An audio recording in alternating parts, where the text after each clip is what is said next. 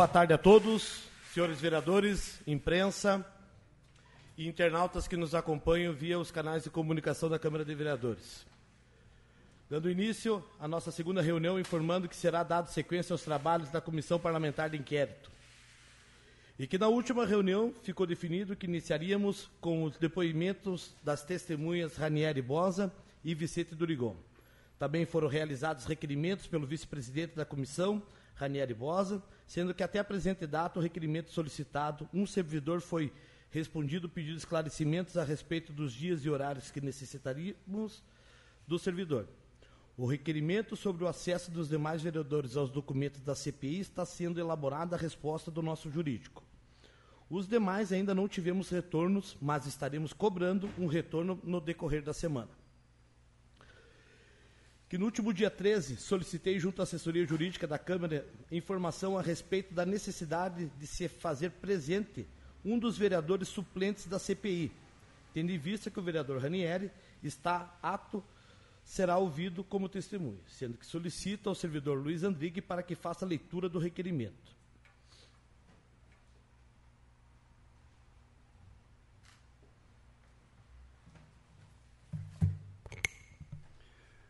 Parecer jurídico, matéria: convocação de suplente de membro de CPI. Consulente: vereador presidente de comissão parlamentar de inquérito. Solicita ao vereador presidente de comissão parlamentar de inquérito, tendo em vista a convocação de vereador membro titular de CPI para prestar depoimento na mesma, na condição de testemunha, que esta assessoria esclareça os seguintes pontos. Primeiro, de que forma e quando se dará a assunção de suplente na CPI e se há ordem entre os suplentes para assumir o lugar do vereador depoente, enquanto este estiver prestando depoimento. Segundo, no caso do item anterior ser esclarecido em que momento o suplente deverá ter acesso aos documentos recebidos pela CPI.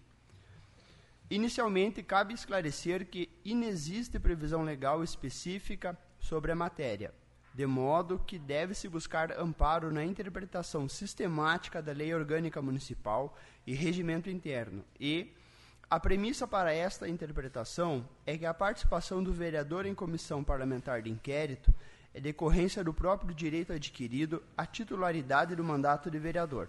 Assim, a simples ausência pontual em sessão ou reunião de comissão em que participa, seja permanente, temporária ou especial, não enseja a convocação de suplente. Destarte, entendemos, salvo melhor juízo, que vereador membro titular de comissão permanente de inquérito somente será substituído por suplente se entrar em licença do próprio mandato eletivo, nas hipóteses do artigo 67 da lei, da lei orgânica e artigos 20 e 21 do regimento interno.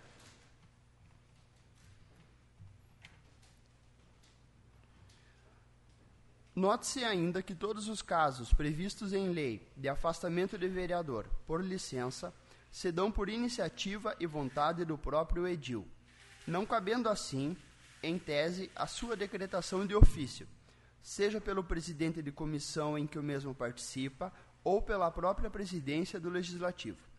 Igualmente, por absoluta ausência de previsão legal específica, não se pode falar, neste caso, em impedimento temporário do vereador, a ensejar sua substituição pontual.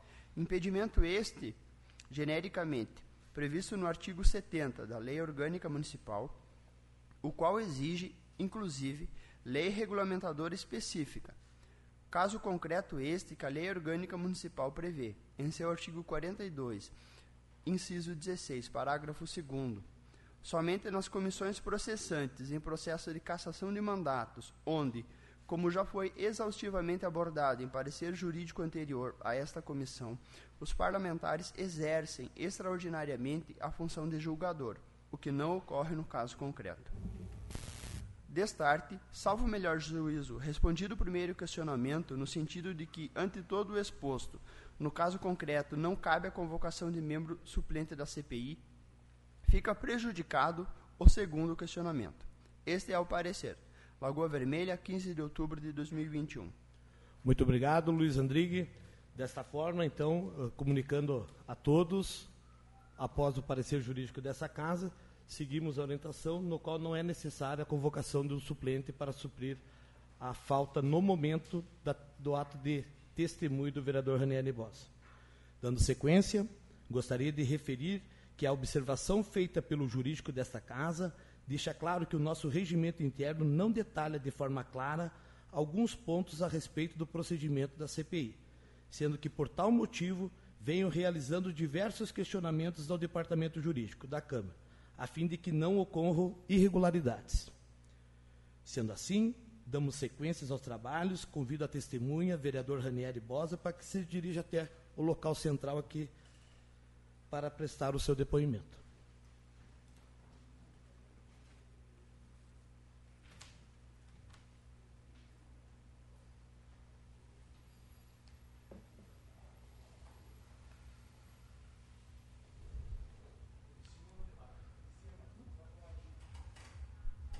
Oi.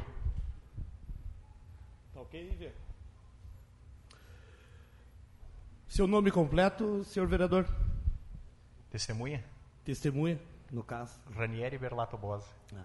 Informo que o senhor, neste momento, será ouvido na condição de testemunha e que tem o dever de dizer a verdade sobre tudo o que lhe for perguntado.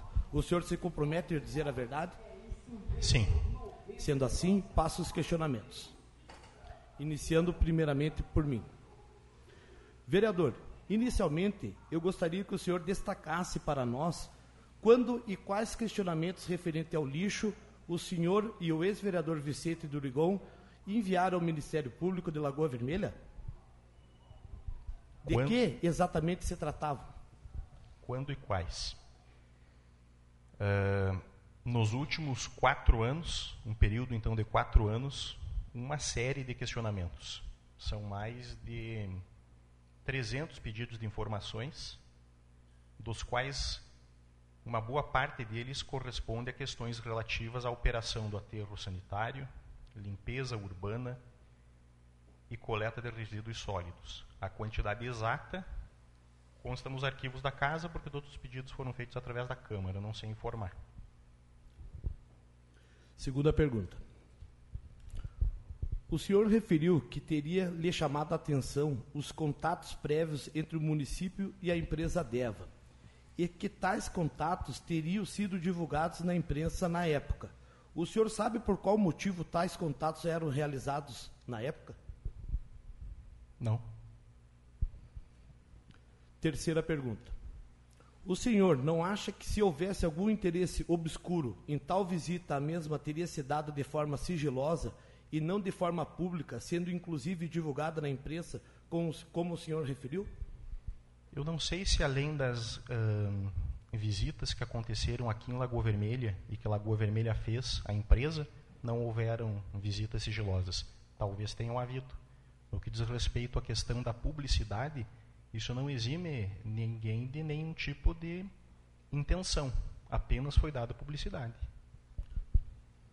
Pergunta número 4. Sabemos que a empresa Deva participou de três processos licitatórios realizados em Lagoa Vermelha. Letra A. Gostaria de saber se Vossa Senhoria acompanhou esses processos licitatórios. Uh, Defina acompanhou. Se o senhor teve informação, pediu alguma uh, pedido de informação ou se esteve presente? Não estive presente em nenhum processo. Tive acesso aos processos porque, através dos pedidos de informação, nós pedimos uh, cópia dos contratos. Dos, pro, dos processos em si de licitação. Letra B. Se a empresa concorreu sozinha ou se havia outras na disputa dessas informações que o senhor solicitou? Até onde eu sei, uh, pelo menos nos últimos dois processos, tinha outras empresas. Tinha outras empresas? Sim. Letra C. Os preços praticados pela empresa Deva eram altos ou injustos, na sua opinião? Não tenho juízo de opinião a respeito disso. Letra D. O senhor acredita que esses valores davam margem para algum superfaturamento? Você está fazendo uma pergunta específica a respeito do custo dos contratos? Isso. Vou contextualizar. A partir da análise contratual, se observa que alguns itens do contrato uh, não vinham sendo cumpridos de forma integral. Então, dentro desse contexto, o superfaturamento é uma possibilidade. Na primeira pergunta ali, o senhor se ateve aos processos. Gostaria de fazer novamente a pergunta para o senhor.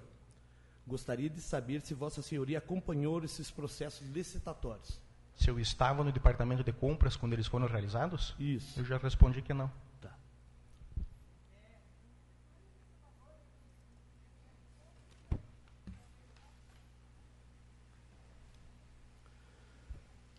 Uh, gostaria de fazer uma leitura de uma nota, só para comparar.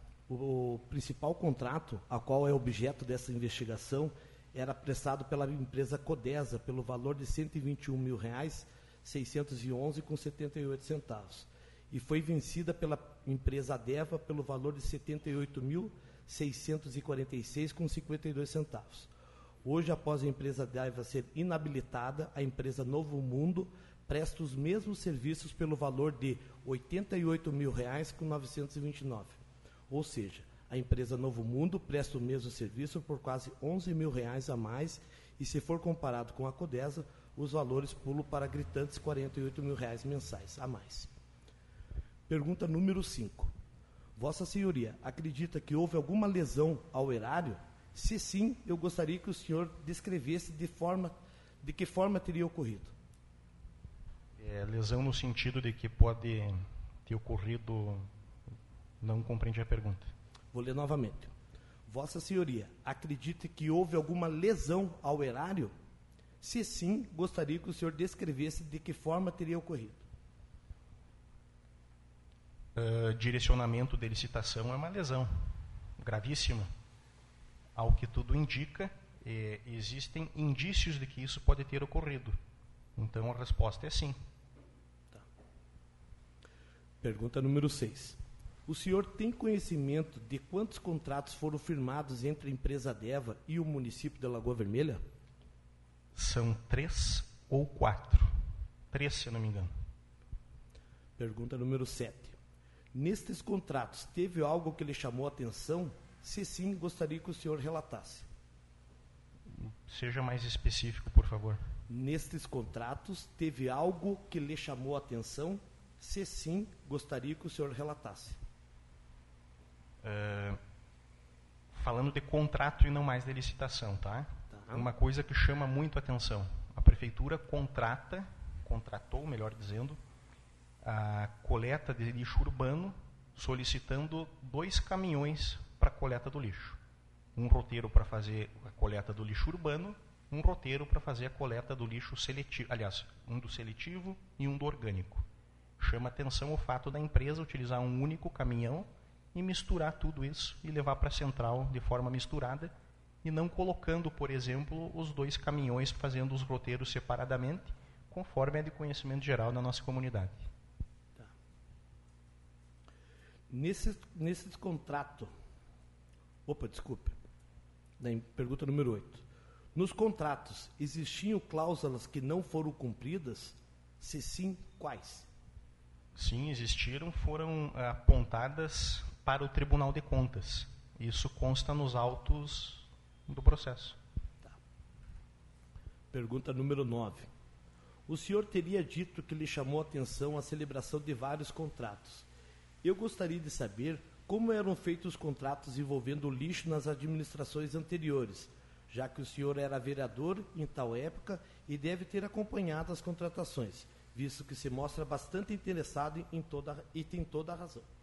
Desculpe, Gabriel, mas na legislatura anterior eu estive afastado todo o período de vereador atuando como secretário municipal.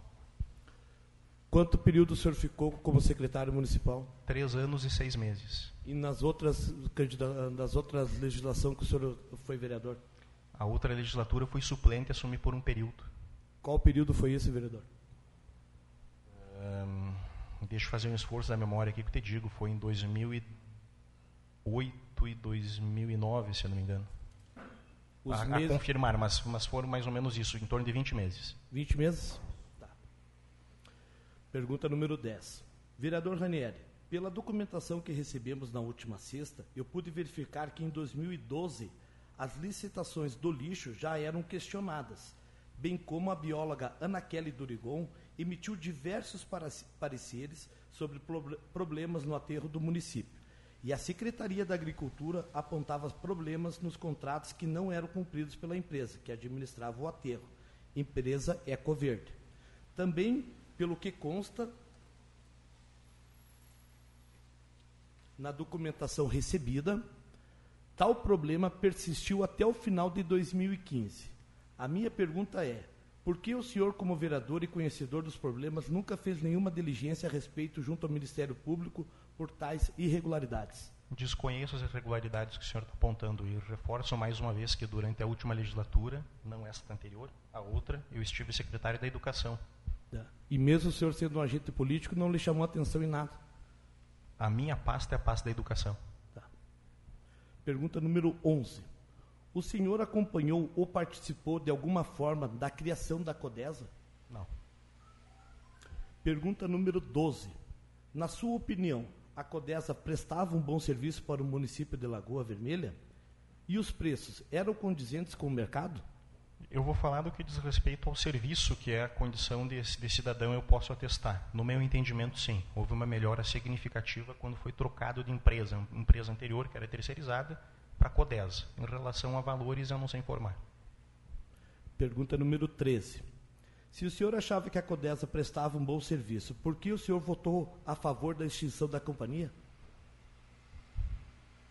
Uh, desculpe, eu não consigo compreender a relação dessa pergunta com o tema da nossa investigação ou com a função de vereador uh, enquanto testemunha no processo é o andamento das, dos questionamentos para averiguação de relatoria para ser encaminhado ao Ministério Público. A pergunta, peço a gentileza que o senhor se atenha somente a responder ela sim ou não. O senhor sabe me informar quando foi votada a dissolução? Como? O senhor sabe informar quando nós votamos a dissolução? Em 2017, se não me engano. 2017. Ou, ou começo de 18, por aí. Uhum. Tá. E a pergunta não é para mim, o senhor só que responde, tá bom? Se o senhor achava que a empresa Codesa prestava um bom serviço, por que o senhor votou a favor da extinção da companhia? Tinha alternativa? Não é um debate, vereador. Só responda o sim ou não. Não, não. Eu, eu não preciso justificar o meu voto enquanto vereador. Uh, não há um motivo. É, a extinção ela aconteceu uh, devido à má administração dos últimos anos, certo? Então a Codesa se transformou numa empresa ao longo do tempo ineficiente. Quando eu falo isso, tenho um período característico, dá para nós usar uma curva de ascendência e uma curva de decadência da Codesa. No meu entendimento, ela foi levada à obstacularização de forma proposital. Dentro do contexto que se referenciava, duas alternativas, votar contra ou a favor. Não vi motivo para, nesse momento, onde a empresa já não havia mais contrato, contrato de prestação de serviço, os três já estavam transferidos para a empresa Adeva, então a, a Codesa ela não tinha objetivo da sua existência, uma vez que não tinha mais serviço a prestar para o município. São essas as justificativas, inclusive, que constam no projeto que foram encaminhadas da Prefeitura para a Câmara. Nessa curva de ascendência que o senhor menciona, não existiam problemas na Codesa? Olha, uh, problemas talvez tenham existido. Uh, por exemplo, as pessoas reclamavam, continuam reclamando ao longo dos anos, de que o lixo é, é acumulado nas esquinas, no chão. Para mim, isso é um problema que persiste desde antes da Codesa, passou pela Codesa, passou pela Deva e continua agora. Então, problemas com certeza existiram. Tá. Uh, no sentido do depoimento junto ao Ministério Público, não ficou claro para você esse questionamento nosso do, do, do lixo? Não entendi a pergunta ah, no sentido do depoimento teu junto ao Ministério Público, ah, que não ficou claro para você toda essa característica que está acontecendo do lixo, o que, que para você te chamou a atenção? Eu vou pedir para o senhor objetivar a pergunta, porque ela está muito vaga e eu não consigo tá. responder. No sentido do depoimento que o senhor deu ao Ministério Público, o que não ficou claro para você? Em relação ao meu depoimento? Isso. Eh, o senhor repita a pergunta porque acredito que haja o, senhor está querendo falar uma coisa e eu não estou entendendo. Tá. Eu vou fazer a pergunta novamente. Quando o senhor fez o seu depoimento ao Ministério Público, teve algo que não ficou claro para você a respeito do lixo da Lagoa Vermelha? A respeito do meu depoimento para o promotor? Isso. Você está perguntando se eu acho que o meu depoimento não ficou claro para o promotor? É, que na verdade para mim também não ficou claro o que você falou. Então, por favor, faça uma pergunta que eu possa responder. Tá. Vamos dar sequência então. Uh, número 14. O senhor acredita que houve alguma interferência ou influência de algum agente político para que essa fechasse a Codesa e contratasse a empresa Deva? Uh, na condição de vereador, eu não tenho que acreditar ou desacreditar. A minha função é promover a, a fiscalização, a investigação. Verificando indícios de que qualquer mal feito possam ter acontecido, a minha obrigação constitucional é prestar uh, as informações ou as notícias aos órgãos competentes. Quem é que fiscaliza essas atividades além da própria Câmara? O Ministério Público e o Tribunal de Contas. Então, uh, não é sobre um juízo de valor, mas é sobre a possibilidade ou não de ter acontecido alguma coisa. Foi encaminhado aos setores que são técnicos, que fazem um estudo mais, vou usar o termo desapaixonado, quer dizer, sem vinculação política, para que esses órgãos fizessem as investigações que julgassem pertinentes. Eu vou fazer a pergunta novamente porque eu acredito que o senhor fugiu da característica dela. O senhor acredita que houve alguma interferência ou influência de algum agente político para que fechasse a Codesa e contratasse a empresa, a empresa Adeva? Acredito que é possível. Segundo os indícios que são relatados ao longo do processo, é possível que isso tenha acontecido. É possível? O senhor acha que alguém da administração teve algum interesse, alguma coisa? Talvez. Quem seria? Talvez o prefeito, talvez o vice, talvez algum secretário municipal. O senhor pode citar nome, por favor? Além do prefeito e do vice, José, José Bono, Gustavo Bonotto e Ader Piardi. E o secretário que o senhor mencionou? o Éder era secretário naquele período. Mas o senhor falou do prefeito, vice e um secretário. Quem seria esse secretário? O Éder era secretário naquele período, ocupava duas pastas. Sim, mas o senhor falou do prefeito e do vice atual e um secretário. Qual que é o secretário? Você quer que eu nomine mais alguma pessoa que possa ter algum tipo de envolvimento ou de uh, suposta participação nessa... Qual foi o termo que você usou? Depreciação da CODESA? Vou ler de novo a pergunta, vereador. O senhor acredita que houve alguma interferência ou influência de algum agente político para que se fechasse a Codesa e contratasse a empresa Adeva? Sim, já respondi. O prefeito e o vice. Só, somente os dois? Talvez mais pessoas. Eu não tenho acesso ao processo interno. Se eu tivesse, eu estaria aqui na condição não de testemunha, mas de réu. Tá. Da minha parte, encerro as perguntas para o senhor. Passo a palavra ao vereador Márcio Marques. Boa tarde a todos imprensa, internautas que nos acompanham, vereadores que estão presentes. Senhor, por qual motivo o senhor apontou que a empresa Deva teria sido favorecida e de que forma o senhor acredita que houve favorecimento?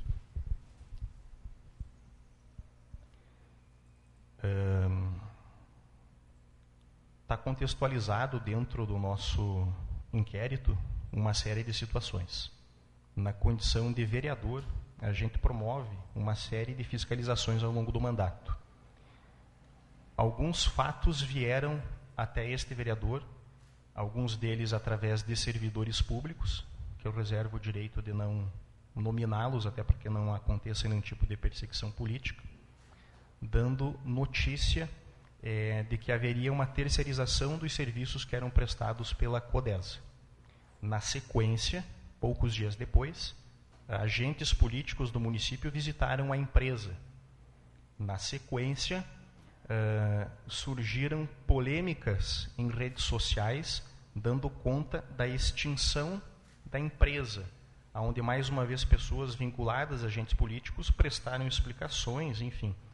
Isso tudo convergiu com a abertura de um processo de licitação, onde vence a empresa de que haviam burburinhos de que poderia vencer a licitação. Soma-se a isso ao fato de ser a mesma empresa que foi visitada pelos agentes políticos. E para encerrar os outros dois contratos que foram realizados com essa empresa, aliás, eh, desse, desse tipo de serviço também caíram nessa empresa. Aproveitando, o senhor falou dos contratos, o senhor sabe me dizer quanto ao município gastava com serviços relacionados ao lixo? antes da contratação da empresa DEF e quanto passou a gastar? Eu tenho compilado uma série de dados, vereador, mas eu não sei de cabeça. Ok. Quanto tempo o senhor exerce o mandato de vereador no município? A minha primeira eleição eu concorri em 2000 e creio que em 2008 ou 2009, se não me engano. Quantas vezes o senhor visitou o aterro de Lagoa Vermelha no exercício da sua função? Pelo menos duas ou três.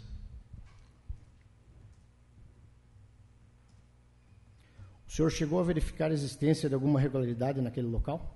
Se sim, o qual? Uh, sim. Sim. Posso dar um exemplo materializado em imagens, por exemplo. Uh, o lixo que é recolhido ao aterro ele deveria ser triado integralmente. Quando você observa lixos que são recicláveis dentro da célula do aterro municipal, para mim está caracterizado uma irregularidade. Uh, pergunta 6. Sabe-se quando essa gestão recebeu o aterro, se tinha alguma irregularidade? Não sei. Sabe informar se o aterro sempre atendeu às questões ambientais? Não sei. O senhor tem conhecimento se em algum momento das gestões anteriores houve interesse de terceirização do aterro sanitário? Sim.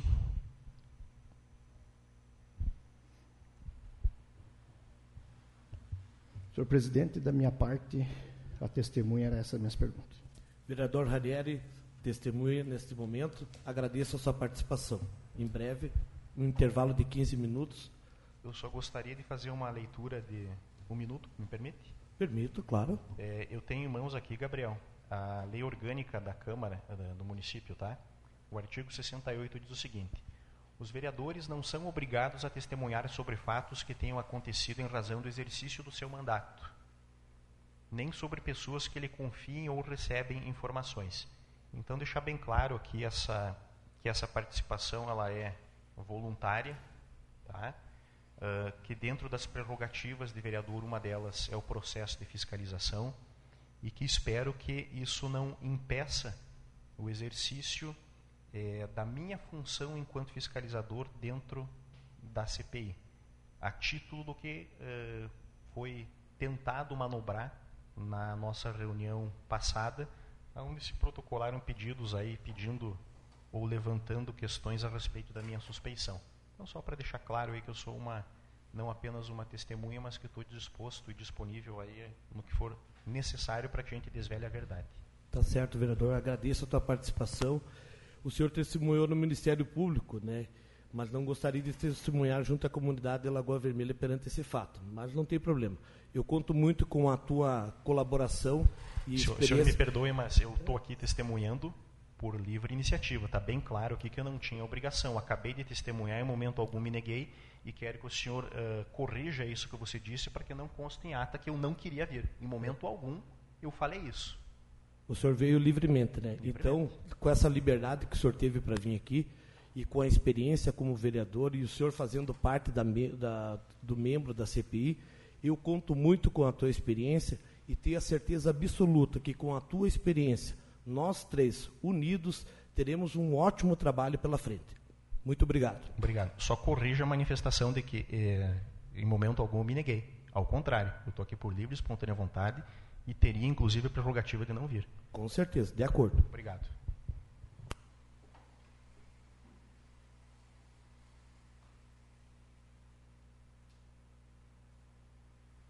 Damos um intervalo de 15 minutos, em seguida não sei se está no horário, mas foi chamado num período mais longo, às quatro e meia da tarde, o vereador Vicente Durigon. É quatro horas, desculpa. Uh, se for da. Peço ao servidor Luiz Andrigue, se porventura o vereador puder vir antes, nós ficamos gratos, mas somente se ele puder. Caso ele não possa, não tem problema.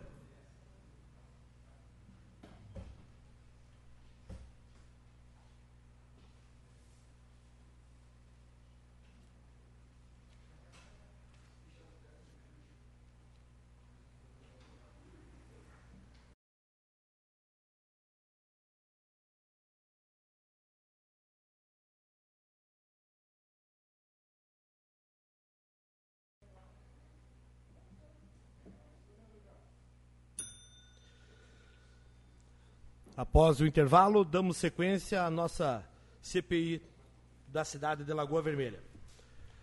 Neste momento, convido a testemunha, o senhor Vicente, para que se faça presente aqui ao centro do plenário.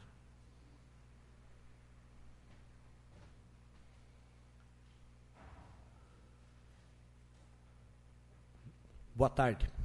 Na condição de testemunha, gostaria que o senhor informasse a nós o seu nome completo, por favor. Boa tarde, presidente. Meu nome completo Vicente Durigon. Informo que o senhor, neste momento, será ouvido na condição de testemunha e que tem o dever de dizer a verdade sobre tudo que lhe for perguntado. O senhor se compromete em dizer a verdade? Sim. Vereador, uh, ex-vereador Vicente Durigon, uh, inicialmente eu gostaria que o senhor destacasse para nós quando e quais os questionamentos o senhor e o vereador Ranieri Bosa enviaram ao Ministério Público, do que exatamente se tratava. É, eu preciso, na verdade, presidente, só para dar uma maior precisão na resposta, se é em relação exclusivamente a esses fatos, porque foram bastante encaminhamentos. Né? Durante os quatro anos do mandato de vereador, teve encaminhamentos subscritos por mim, pelo vereador Ranieri, outros também com a assinatura do, do vereador Erovaldo, vereadora Márcia, Braulio, José Mário, também a, a, a vereadora Marli Schenato. Então, se há especificamente a, a esses fatos, só para que eu possa ter maior precisão. Claro. De todos esses que o senhor mencionou e todos os que o senhor lembrar, o senhor, por favor, fica à vontade. Tá bom.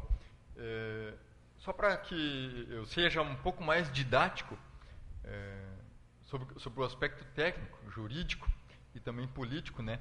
É, porque quando nós prestamos um depoimento para a Procuradoria de Prefeitos em Porto Alegre, Uh, o fizemos para um promotor de justiça com larga experiência, numa, numa promotoria especializada, que é a Procuradoria de Prefeitos, né?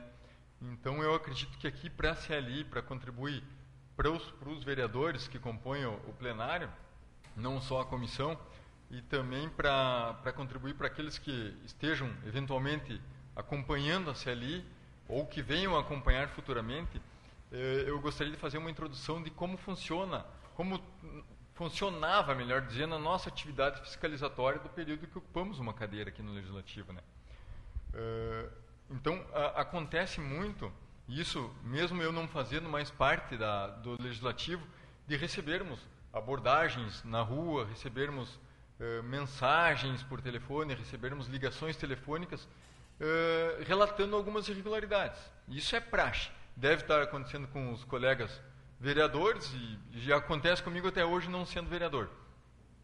E o que, que a gente faz? Uh, assumindo a condição de vereador, a condição uh, principalmente da, da, atribuição de fiscalização da Câmara Municipal, nós apurávamos uh, através de pedidos de informação, que no meu mandato foram, eu não, tenho precisão do número, mas foram mais de 500 pedidos de informação, e desses pedidos de informação aportavam ao Legislativo Municipal as respostas do Executivo Municipal.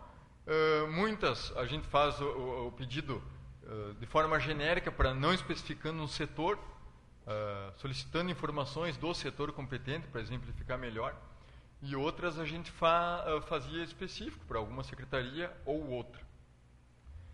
Quando aportavam essas, esses pedidos de informação, nós, do grupo de então oposição, no cumprimento estrito do dever, uh, separávamos as respostas por matéria.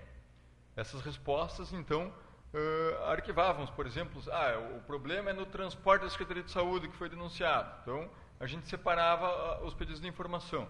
É na, no lixo, é no, na, na, educação. Isso eu estou gerando hipóteses, né?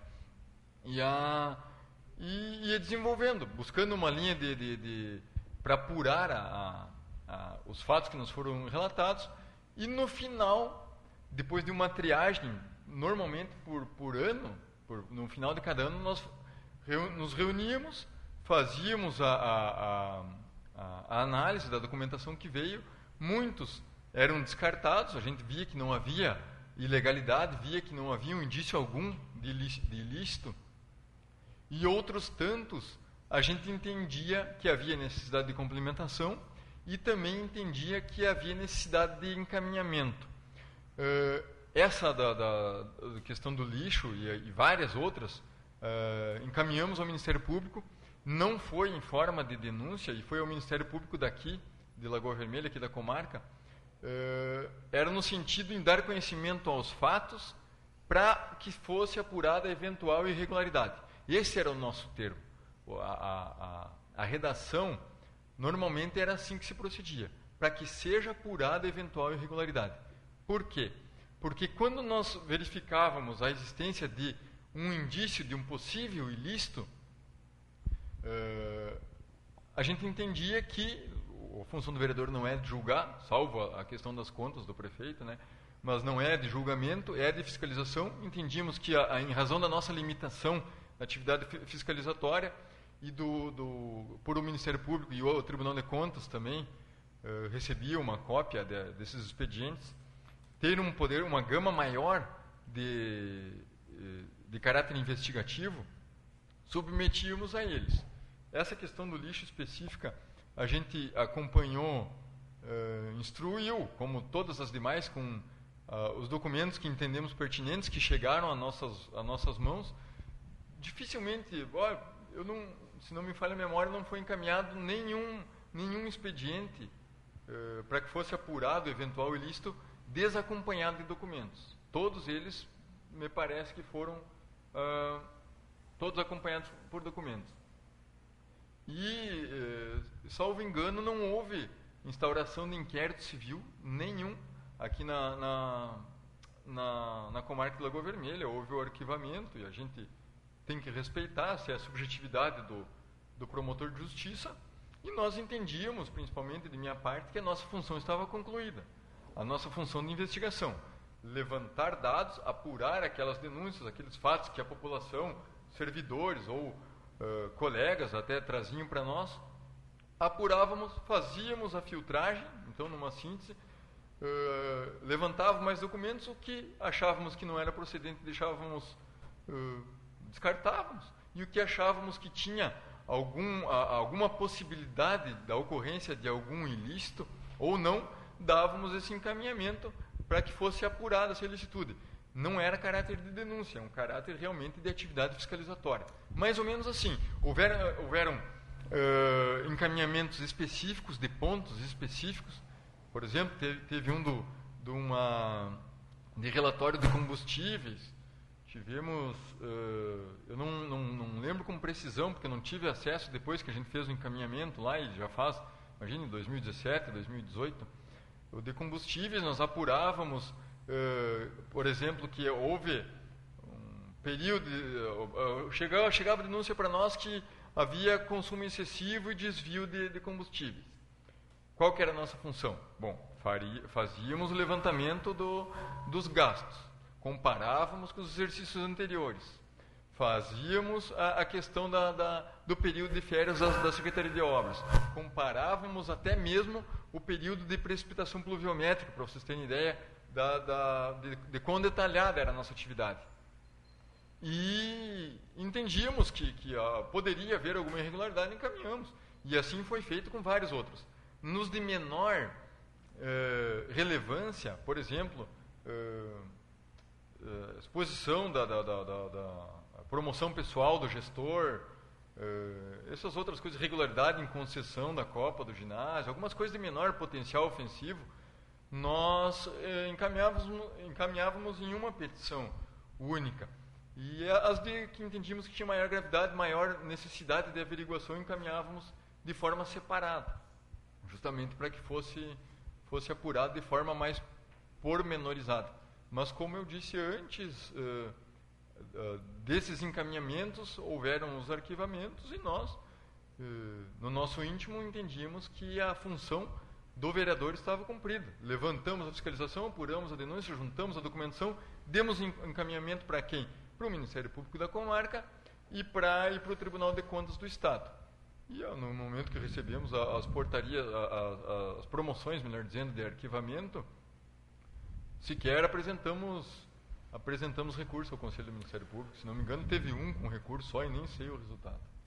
Uh, Vossa Excelência men mencionou que foram vários pontos e várias suspeitas e várias irregularidades. O senhor poderia citar para nós quais eram essas, além dessa que o senhor citou do combustível? Dessas que eu encaminhei pro que, que eu encaminhei, não que nós encaminhamos para o Ministério Público? Sim. Olha, eh, eu não quero aqui que a, que a minha memória ou a minha lembrança me traia. Eh, seria muito mais proveitoso para a CLI requisitar esses processos porque todos estão expostos de forma pormenorizada e todos estão acompanhados com documentos. Uh, se eu tivesse noção disso, eu teria trazido as cópias. Eu, até eu acredito que eu não tenho a cópia dos documentos que instruíram, porque foi feito um para o Ministério Público e outro para o Tribunal de Contas e eu fiquei só com o protocolo das, das petições. Mas uh, são diversas, diversas. Por exemplo, essa dos combustíveis haviam abastecimentos que superavam até mesmo o tanque da máquina, a capacidade do tanque da máquina. Deixa eu ver o que mais que, que tivemos. Olha, eu não consigo. Não, não, não, o senhor tem uma oportunidade agora, nós sim, estamos sim, ao sim, vivo, claro. né? É importante que o senhor lembre para claro. a população é, saber, né? Ter é, conhecimento. É, é, é, é como eu digo, é, eu já faz, imagine, desde Em relação ao lixo, mais especificamente, eu gostaria que o senhor se atesse à lembrança dessas irregularidades que o senhor mencionou.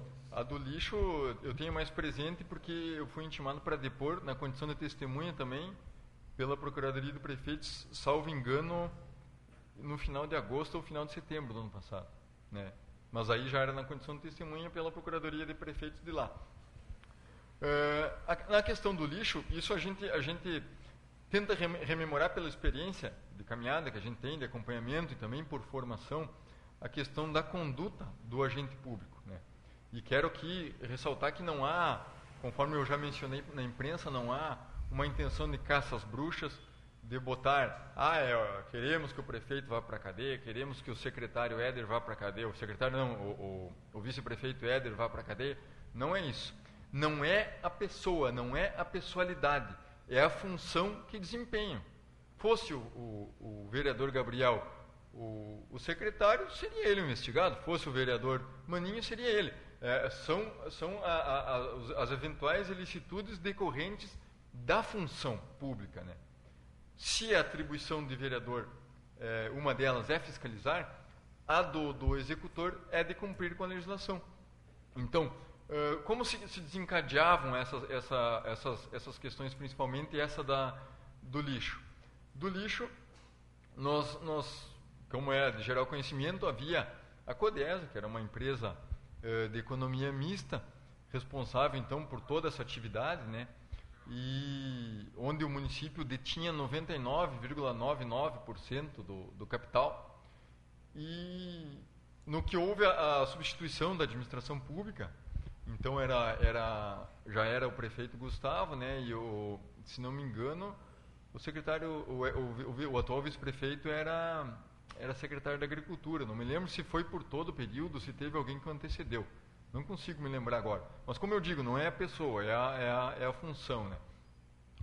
E nós verificamos, através de, de relatos de servidores, através de, de divulgações de, de próprios, próprios membros da administração, da, da própria imprensa, né, que havia essa intenção dessa terceirização da atividade, da, da coleta. Uh, de lixo, da limpeza urbana, da administração do aterro, enfim, né?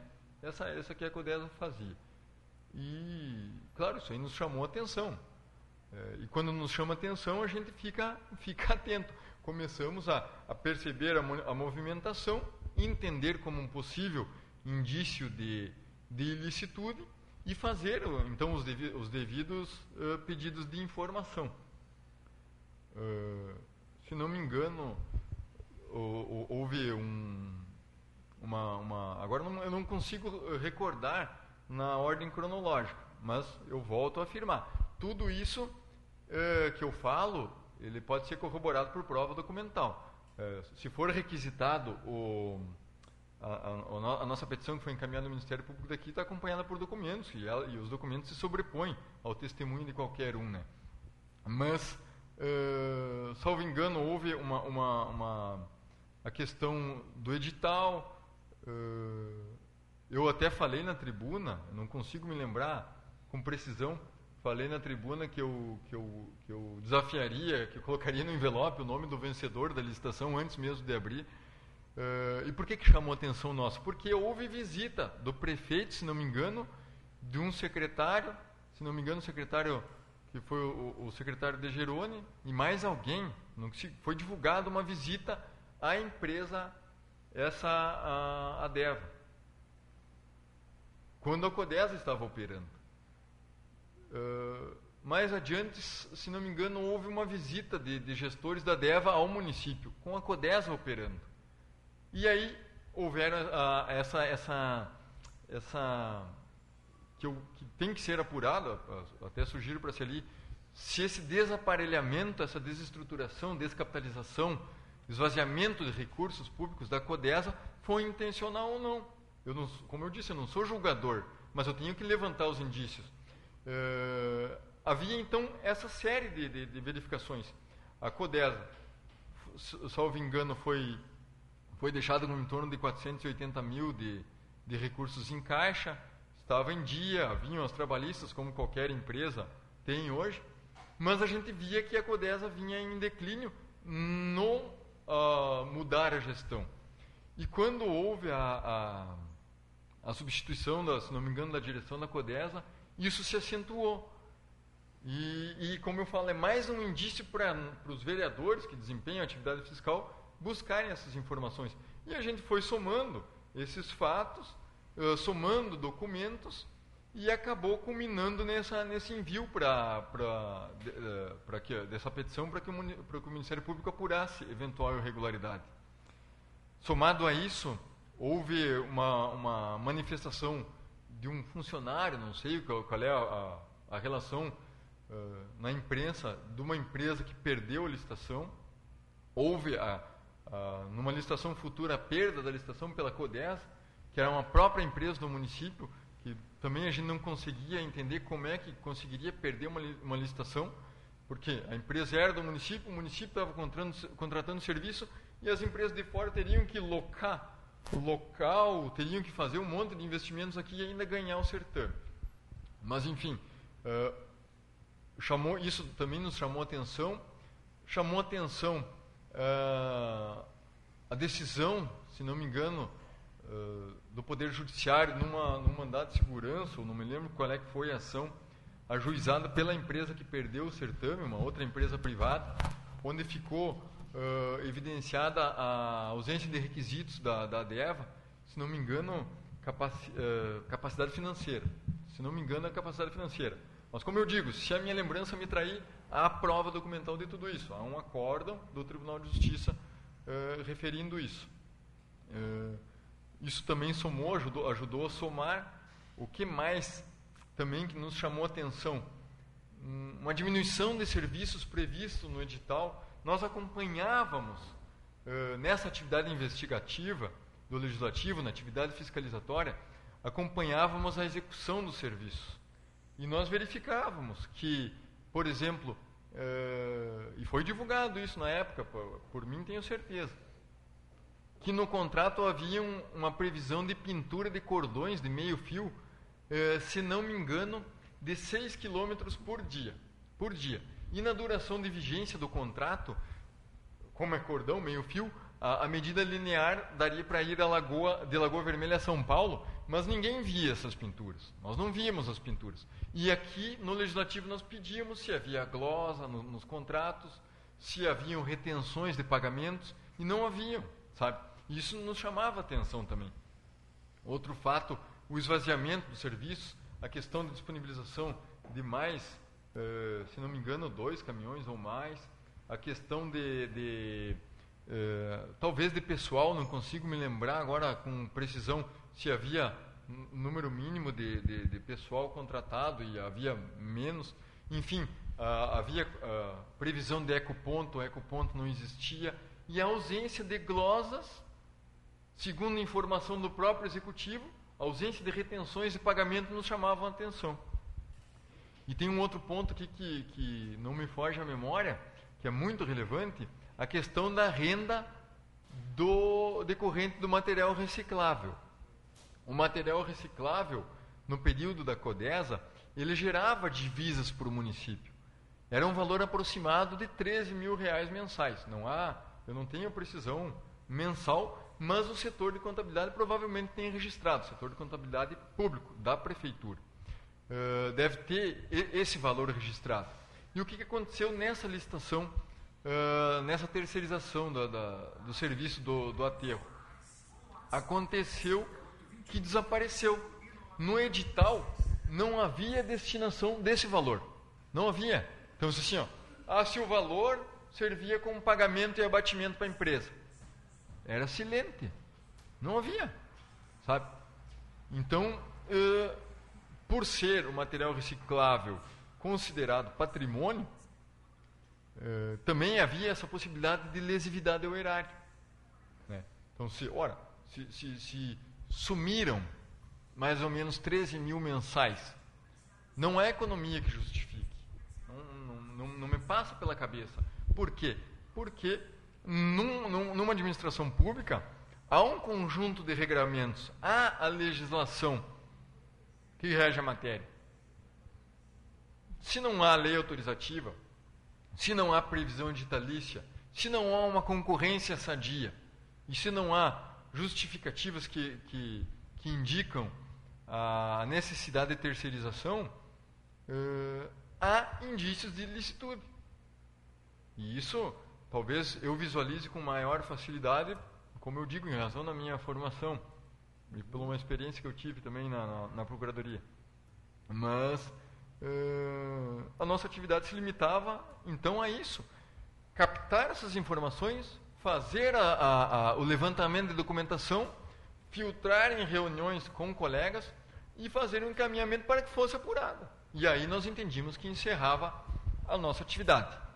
Há uma, uma é, em razão da, da, da, dessa, dessa, dessa essa intervenção forte do Ministério Público, da, da Procuradoria dos Prefeitos, que teve essa, essas buscas na, na, na prefeitura, na casa do prefeito, na casa do vice, se não me engano, houve simultaneidade no aterro sanitário e na, na Secretaria de Obras. Uh, há uma, uma, uma, como eu digo, um, mexe com a sociedade. A sociedade, uh, eu onde eu vou, o pessoal me pergunta, sabe, isso aí. E eu tenho dito que eu digo, que eu falei para vossas excelências. E há uma insistência, eu não sei se é por parte dos membros do executivo de agentes políticos, de membros de, de, partidos, não sei, é uma insistência muito forte, e talvez seja uma estratégia de defesa, que eu discordo, de dizer que essa ação foi motivada pelo vereador Ranieri e pelo vereador Vicente. Num sentido em atribuir talvez a culpa de estar tá acontecendo com isso, ou com fulano ou com o Beltrano isso. E eu tenho que aqui dizer, como Vossa Excelência referiu, que é a oportunidade de falar, que essa ação deflagrada pelo Ministério Público não tivemos participação, não partiu nem de denúncia, nem de e-mail, nem pedido de investigação.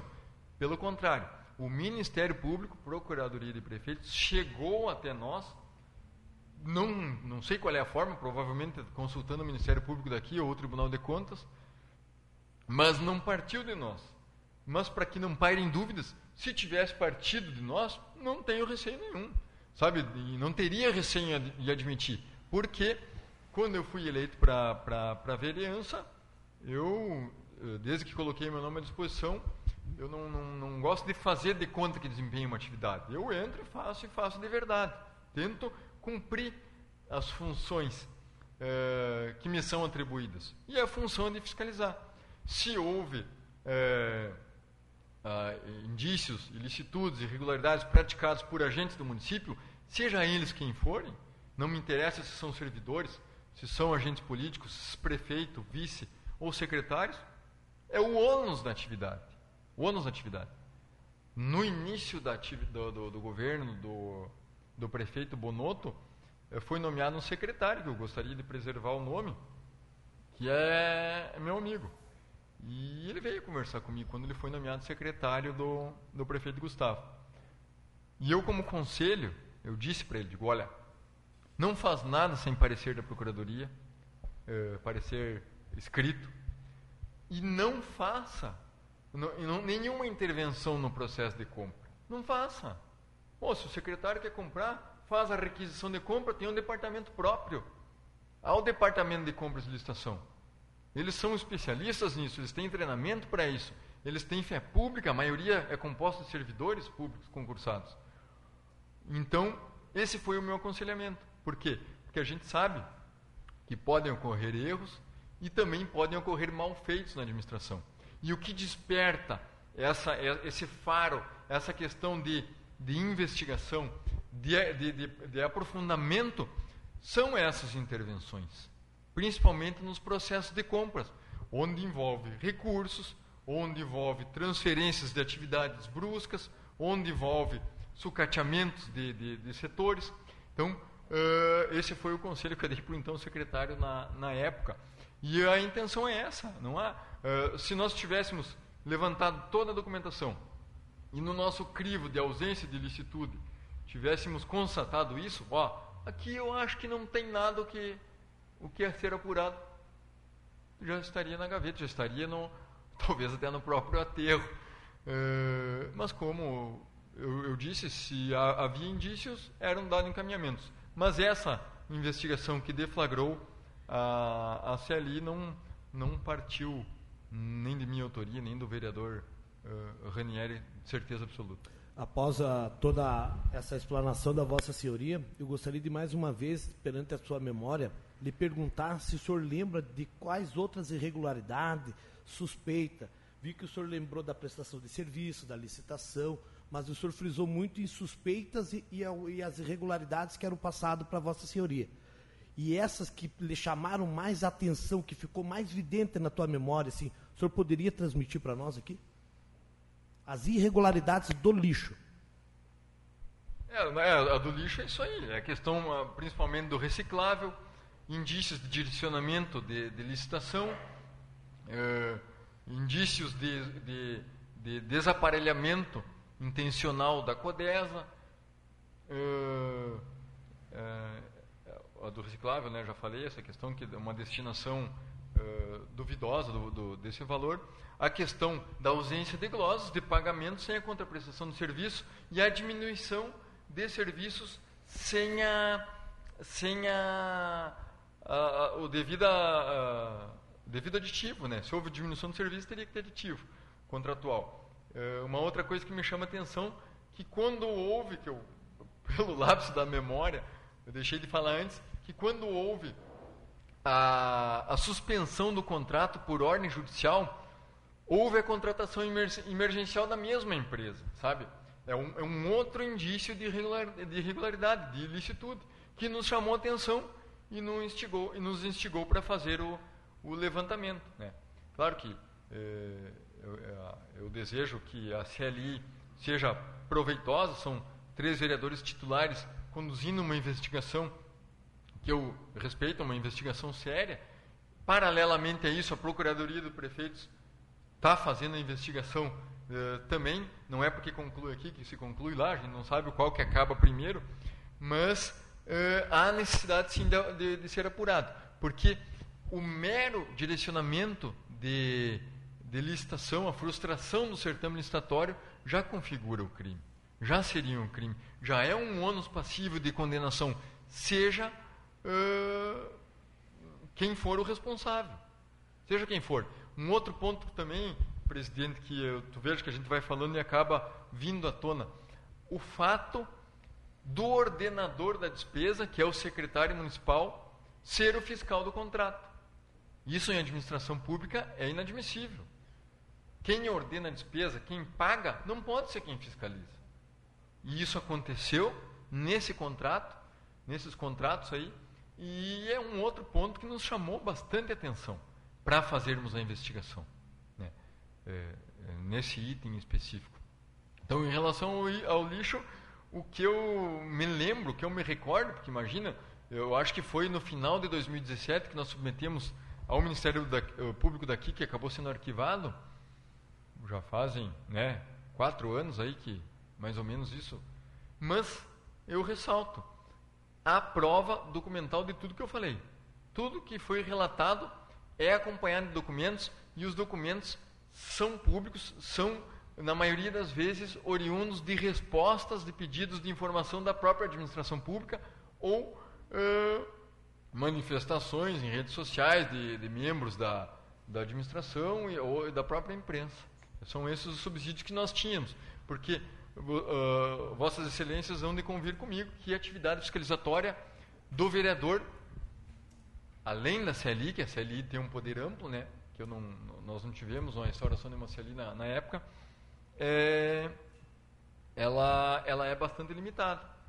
Hum. Então não tínhamos muito o que fazer além de coletar essas informações é, decorrentes de pedidos de informação. Uh, eu gostaria de fazer uma pergunta para Vossa Excelência. Se havia alguma proibição de contratação de alguma empresa em específico ou ordem judicial se referia apenas a, e tão somente em discussão envolvendo o processo de licitação? O senhor fala na, na, em razão dessa decisão judicial uhum. que, eh, que daí houve o contrato emergencial da Isso, DEVA. Desse fato. Eu acredito que na decisão judicial não havia. O que a, a, existe é que, na verdade, a administração pública, um dos princípios que rege ela é a moralidade administrativa. Eu não conheço os proprietários da empresa DEVA, não conhecia a empresa DEVA até surgir o noticiário de que o, o prefeito foi até lá visitar a empresa, nunca tinha ouvido falar da DEVA.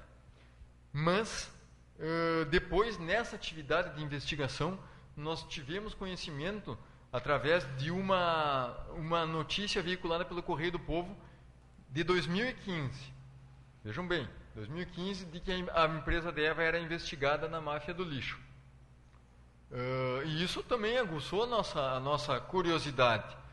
Uh, essa, essa, essa notícia, salvo engano, pode ser consultada por qualquer um no Google, no site de, de, do Google de pesquisas, se botar assim no critério de pesquisa.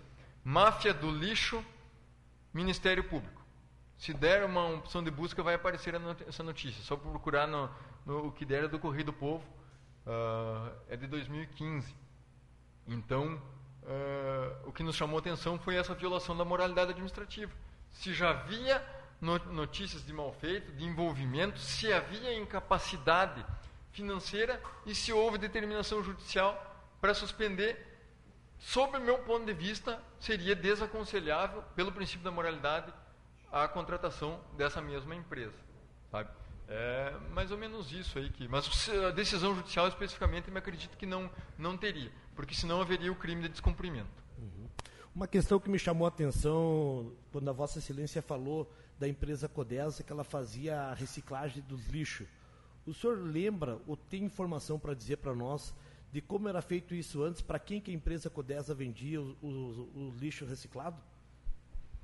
Uh, a coleta do material reciclado ele se iniciava através de uma campanha de conscientização da sociedade e haviam caminhões distintos. Havia um caminhão da prensa, aquele para o lixo, pessoal tem quem chama de lixo molhado, né, lixo orgânico, e havia aquele caminhão estilo gaiola para a coleta do reciclado.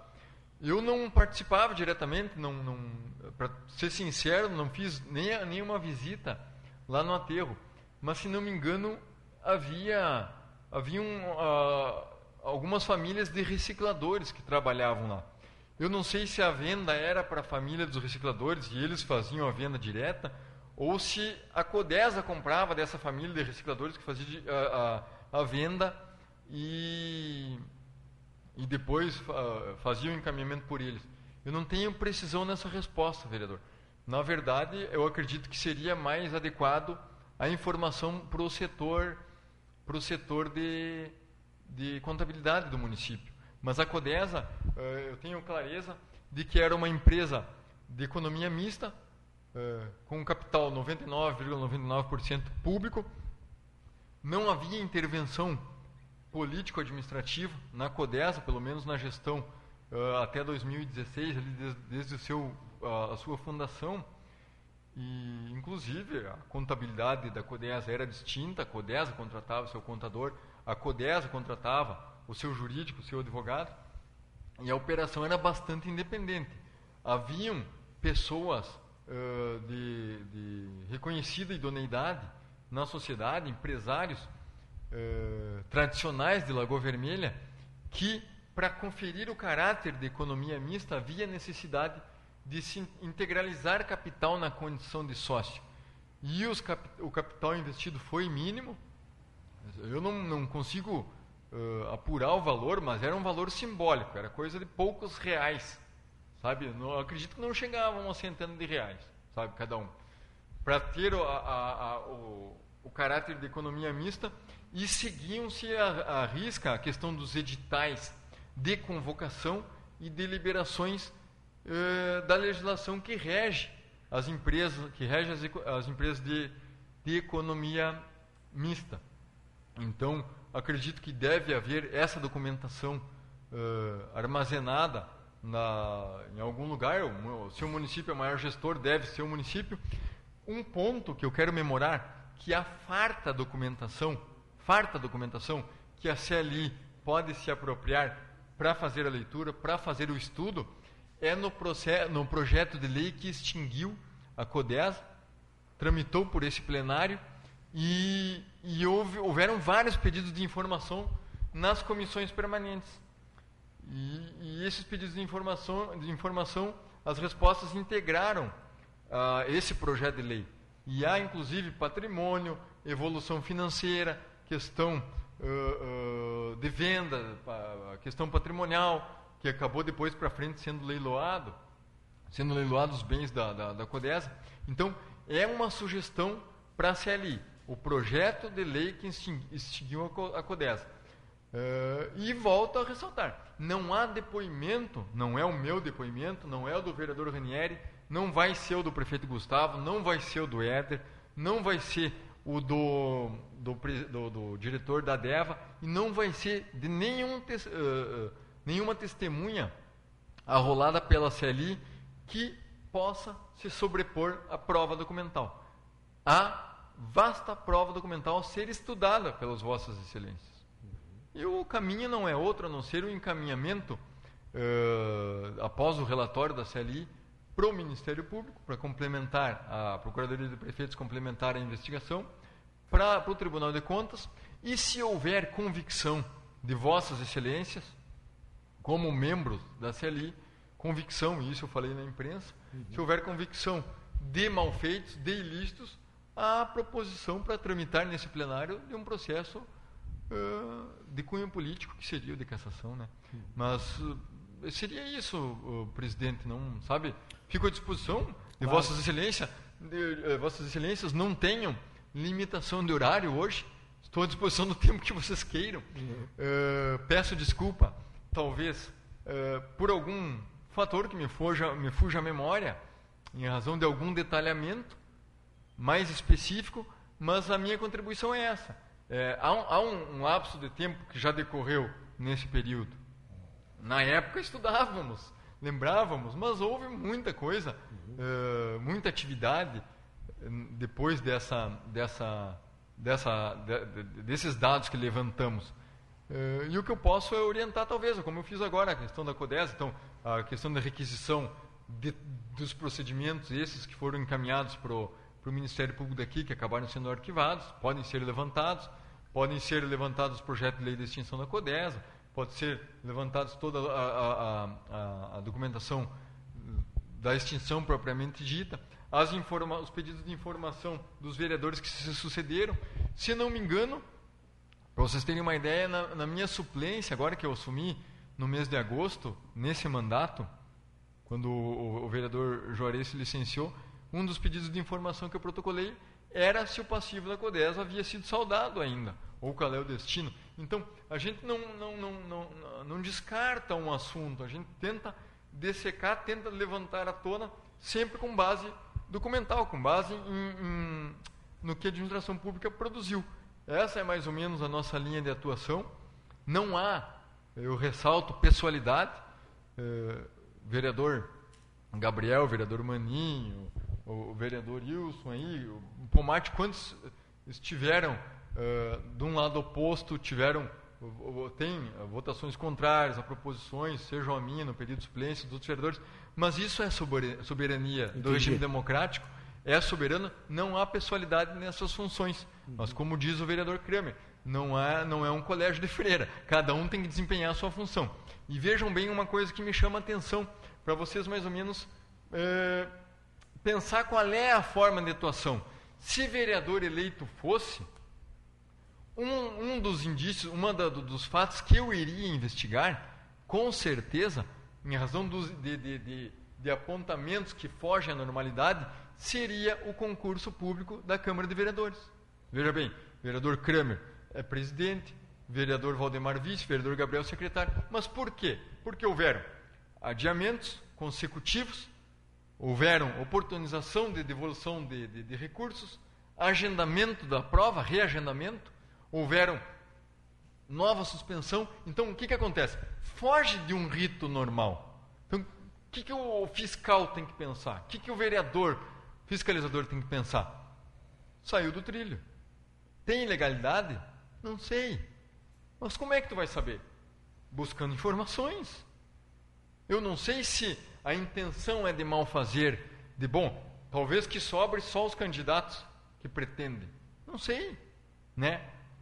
Mas como é que, como é que vão saber? Buscando informações. É mais ou menos essa é. linha de atuação que a gente tinha nos, nos, quatro anos que ocupamos o mandato e, e seguimos mais ou menos nessa. Sim. Nessa... Voltando, voltando ao assunto, ali uma parte que me chamou a atenção da Vossa Senhoria, quando a senhora mencionou em máfia do lixo.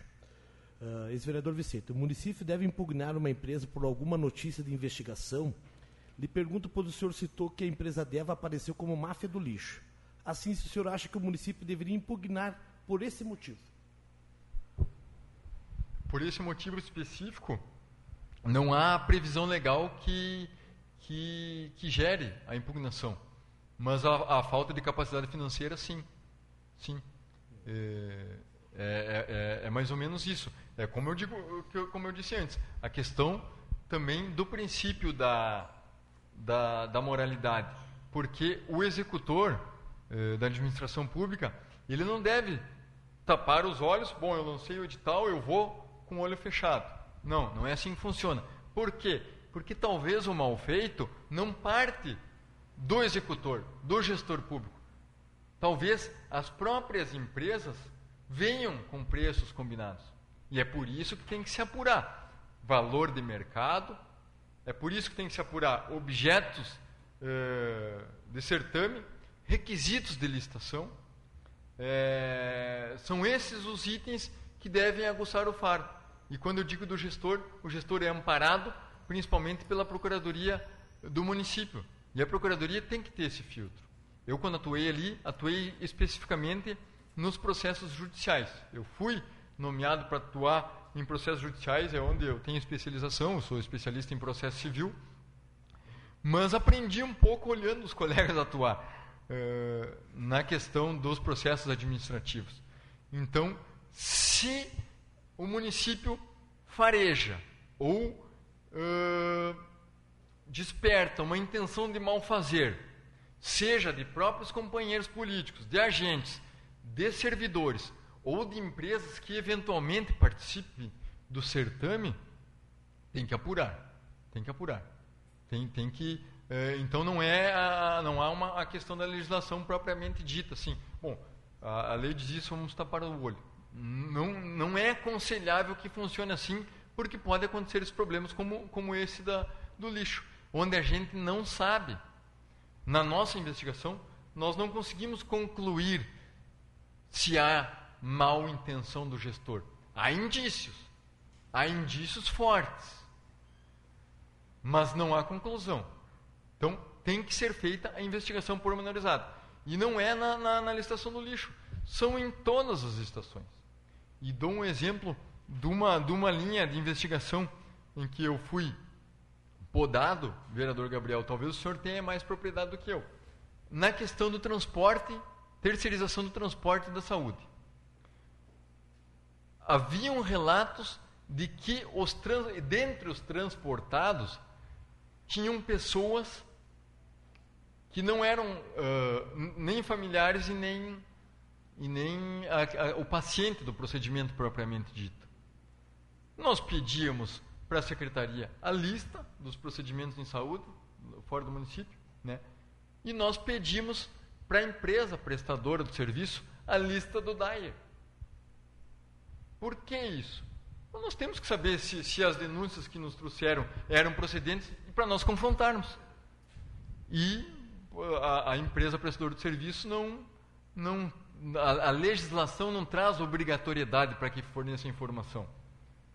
Mas a moralidade traz. E o que aconteceu? Não responderam.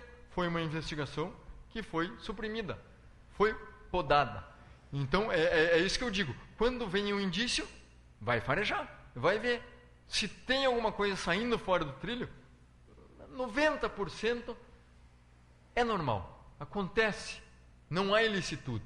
Mas daqueles 10% pode ser que tenha. E não pode ser que tenha é dado o encaminhamento. Então, fica aqui essa minha, minha sugestão aos vereadores que têm uma capacidade ampla de investigação, que são os membros da CLI, que têm poder de polícia, e aos vereadores que têm o, o mandato inteiro pela frente ainda, são mais três anos e, e, e poucos meses, uh, de que, se tiverem esse relato, façam a investigação. Façam, façam. Façam um pedido de informação. Arquivem. Reúnam as respostas, porque as respostas são subscritas por algum agente da municipalidade. E é, e é, mais, é mais ou menos isso que se desenrola. Se o, o, o gestor cumpriu a função, se estiver tudo certo, que a gente verifica num filtro primário que não há indícios, pronto. O que a gente tem que dizer? Parabéns. Né? Senão, segue o baile. É mais ou menos assim que, a, que são as funções do Legislativo e Executivo. E ao Judiciário de julgar, né? Com certeza. Uh, peço a Vossa Excelência que para as próximas perguntas que forem serem feitas por nós vereadores, o senhor se atenha menos ao fato da, da pergunta. Seguindo. Na sua opinião, a gestão atual teria interesse em terceirizar o serviço de coleta de lixo? Se sim, por qual motivo? A gestão atual na verdade, a gestão atual, quando assumiu, já estava terceirizado, né? Assumiu agora em janeiro. Então, né? Terceirizar o que está terceirizado. Eu acho que o que eu, o que eu faria, e eu já tenho relatado isso, eu, eu, retomaria, justamente para fugir de, de, dessas possibilidades de mal feito. Eu retomaria uma instituição de uma, de uma empresa pública. Sem sombra de dúvida, fosse eu o prefeito. Agora, a intenção da administração atual, Bonoto e Éder, já havia terceirização, e tanto que a, a, eu acho que a DEVA deve, eu não tenho nem conhecimento disso, mas deve estar realizando serviço, se não está realizando até hoje, realizou até poucos dias atrás. O senhor concorda com a terceirização? E se sim ou não, por quê? É, é na verdade, num procedimento investigativo, a técnica judicial diz que juízo de valor, se eu concordo, se eu discordo, se eu acho ou se eu não acho, não tem cunho probatório, sabe? Se não há relatos especificamente em relação aos fatos. Mas, em relação à terceirização, eu, eu, como cidadão, como político que eu ocupei essa, essa, essa cadeira aqui, eu acredito que há pontos, sim, que há necessidade de terceirização, há pontos que, que há necessidade de regulamentação de mercado, há pontos que é impossível o município, o Estado ou a União tocar, e há pontos que, que, que eu entendo como necessário. Vamos ver. E eu falei isso aí na tribuna várias vezes. A terceirização da Corsã, por exemplo, eu entendo como extremamente oneroso para o contribuinte, desfavorável. Há intenção clara de lucro do empresário, e eu defendo que o empresário tenha lucro, é a atividade da empresa ter lucro, mas não em meios essenciais. Então, o poder público serve para regular o mercado, como acontece, por exemplo, na Petrobras também. Né? Houve a terceirização, se houve se a intenção de venda, a questão dos correios, né? mas a do lixo, a terceirização uh, propriamente dita aqui do município seria para evitar evitar essa questão de malfeitos que há tempos vinham sendo noticiados. Né? E sem falar de que, uh, a exemplo da Codeca de Caxias, Caxias do Sul, uh, houve uma, uma, uma, experiência de sucesso, de desenvolvimento, onde a Codeca vencia licitações em municípios vizinhos, onde a Codeca estruturava. E há quem diga, ah, mas eu não apurei esse dado. Que seja claro, não apurei esse dado se o município gastava mais ou gastava menos com a Codesa. Mas se o município gastava mais, é como tirar o dinheiro de um bolso e botar num outro bolso. Porque é o município pagando para o próprio município. E pagando mais, gerava essa estruturação de equipamentos, de máquinas, de, de, de caminhões, a possibilidade de contratação, possibilidade de, de, de estruturação financeira, mais ou menos nessa lógica. Por que botar o dinheiro para fora de, do município, de uma empresa de duvidosa idoneidade, se o dinheiro do contribuinte, não é o dinheiro do prefeito, não é o dinheiro do vice, não é o dinheiro dos secretários, poderia ficar aqui para o próprio contribuinte? A, Code, a, a Corsã é dos gaúchos. A Codesa era dos lagoenses, 99,9%. Então, mais ou menos essa lógica. Quanto a, a, eu tento, presidente, ser objetivo, mas é uma característica minha, sabe? Eu, como eu falei no início, eu tento ser mais didático para que o pessoal acompanhe e entenda que não há essa caça às bruxas, há clareza na conduta. Pode se chocar, pode se chocar nos interesses de um ou outro, sem pessoalidade alguma, mas é o desempenho da, da, da minha função de vereador quando eu tive os quatro anos. Eu não sei se, se eu posso considerar isso um bônus, na verdade eu acho um ônus. Eu não queria estar aqui depondo, não é confortável depor. Não é confortável submeter petição ao, ao Ministério Público. Não é confortável ter alguém, eh, algum gestor olhando de, de, de cara torta para a gente. Não é. Isso Vossas Excelências vão vivenciar isso. Mas é necessário. Se é da minha função, é isso que eu tenho que fazer. Quando eu sou, ah, eu, eu sou, sou contratado como advogado para atuar numa ação, eu, eu, tento absolver o meu réu ou talvez o autor fique bravo, ou tento condenar a parte contrária quando sou do advogado do autor, são ossos do ofício. E esses são ossos do ofício do vereador e são ossos do ofício uh, do, uh, do legislativo se submeter a uma investigação. E eles, pelo que eu penso, têm que se submeter à maior transparência possível. Acompanhando esse raciocínio, uh, acho importante salientar que o principal contrato, o qual é objeto dessa investigação, era prestado pela Codesa pelo valor de 126 mil reais aproximadamente e foi vencido pela empresa Deva por cerca de 78 mil reais. Hoje, após a empresa Deva ser inabilitada, a empresa Novo Mundo presta os mesmos serviços por cerca de 89 mil reais. Ou seja, a empresa Novo Mundo presta o mesmo serviço por 11 mil reais a mais. E se for comparado com a Codesa, os valores pulam gritantes, né, 48 mil reais mensais. Como explicar essa gigantesca economia na terceirização? Eu, eu talvez não tenha sido claro antes, eh, presidente. Quando o município usa recursos públicos para pagar ele próprio, não interessa se é o dobro. Ele está pagando para ele próprio. O que interessa, claro, é, é talvez, na questão do certame é um ajuste de custos. Isso sim. Né? Mas se o município paga 100 mil para uma empresa que é 99% do município, é aquilo que eu digo, vai cair aonde? Vai cair no caixa do município. Né? Agora, se eu, eu, paga 70 para uma empresa de fora, para onde que vai esses recursos? Vai para fora. Fosse uma empresa de reconhecida idoneidade, de reconhecida eficiência, Olha, ainda vá lá, ainda vá lá. Mesmo assim, ainda eu tenho essa, eu teria essa restrição, que eu prefiro que o dinheiro público fique aqui na Goa e fique para o público daqui, né? Para ter Sim. outros investimentos. Agora, trazer como economia o fato de ser uh, reduzido o valor desembolsado, que sai do município e vai para uma empresa onde há uh, reiterados noticiários de malfeitos, eu entendo como desaconselhável, entendo como imoral, sob o ponto de vista jurídico e administrativo também. Não, não, não vejo, sabe, lógica eh, nesse ponto de vista. E digo aqui, posso estar equivocado. Como eu digo, é um juízo de valor. Eh, eu estou sendo questionado sobre a minha, a minha opinião. Não participei de nenhum ajuste de custos. Nenhum, nenhum, nunca não participei de nenhum processo de compra. Eventualmente, um parecer ou outro quando os outros membros da Procuradoria se encontravam em férias, mas sempre com o suporte destes, mesmo em férias. Uh, é, é questão de custo ser apurado. Uhum. Mas custo para o município, se ele paga ele a si próprio, não vejo, sabe? Não vejo dessa forma. É mais ou menos essa minha, minha linha de raciocínio, que eu posso estar equivocado. Tá. Dentro desse gancho que está aí junto, o senhor acredita que houve alguma interferência ou influência de algum agente político para que fechasse a Codesa e contratasse a empresa Deva? Eu acredito, assim, ó, é, é, é um juízo de valor. Nesse ponto específico, eu vejo que há indícios.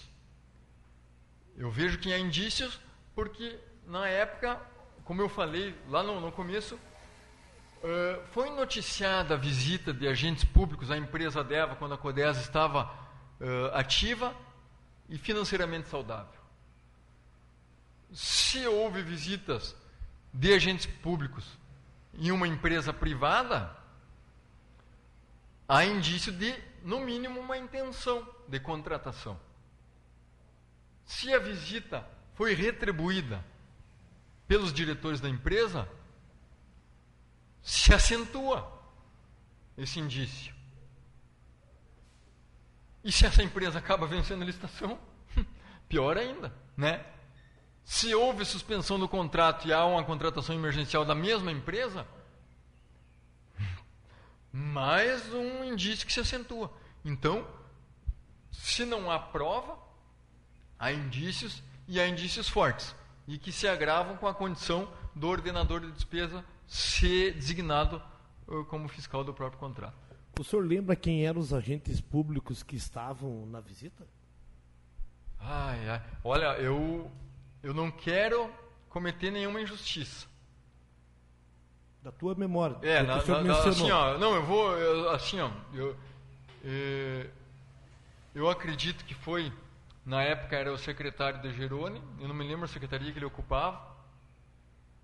Uh, secretário de Gerone, o senhor falou? Se não me engano, foi, foi noticiado, sabe? Eu não fiquei sabendo por um ou por outro, isso aí, isso aí uhum. foi noticiado, e ah. se não me engano, essa notícia consta nesse encaminhamento pro para o Ministério Público foi feito aqui para a comarca. Se não me engano, o, houve, se não me engano, o prefeito também foi. Ah, eu não sei se foi acompanhado de algum servidor. Com certeza um motorista, não sei se foram em veículo próprio, mas, mas acredito que foi com, com, com veículo do município. Dá para ser apurado na, isso aí na, na própria CLI, documentalmente também, uhum. na questão, não sei se, se ou na diária ou nos, ou nas planilhas de bordo. Não sei se teve algum outro servidor que foi. Não, não, não consigo me lembrar. Eu não, se não, não me parece que tinha mais, mais alguém, mas não consigo me lembrar para que a minha, minha, memória não traia e eu não cometa nenhuma injustiça. Mas são esses os nomes que o senhor lembra? Nessa visita que foi noticiada, sim. acredito que sim. Acredito que sim. Voltando na questão que o senhor mencionou ali, que o município paga ele próprio. O senhor comunga da ideia que ela não é uma economia mista, mista, de fato, e talvez por isso o embasamento do Tribunal de Contas, que levou a ação judicial do município tentando revocar tal entendimento que impedia a relação do município da Codesa por ato da delegação? O Tribunal de Contas, é, isso vai acontecer também nessa gestão, às vezes fazem alguns apontamentos que são necessários, são necessários ter o devido enfrentamento. Esse é um. Esse foi feito o, o enfrentamento adequado.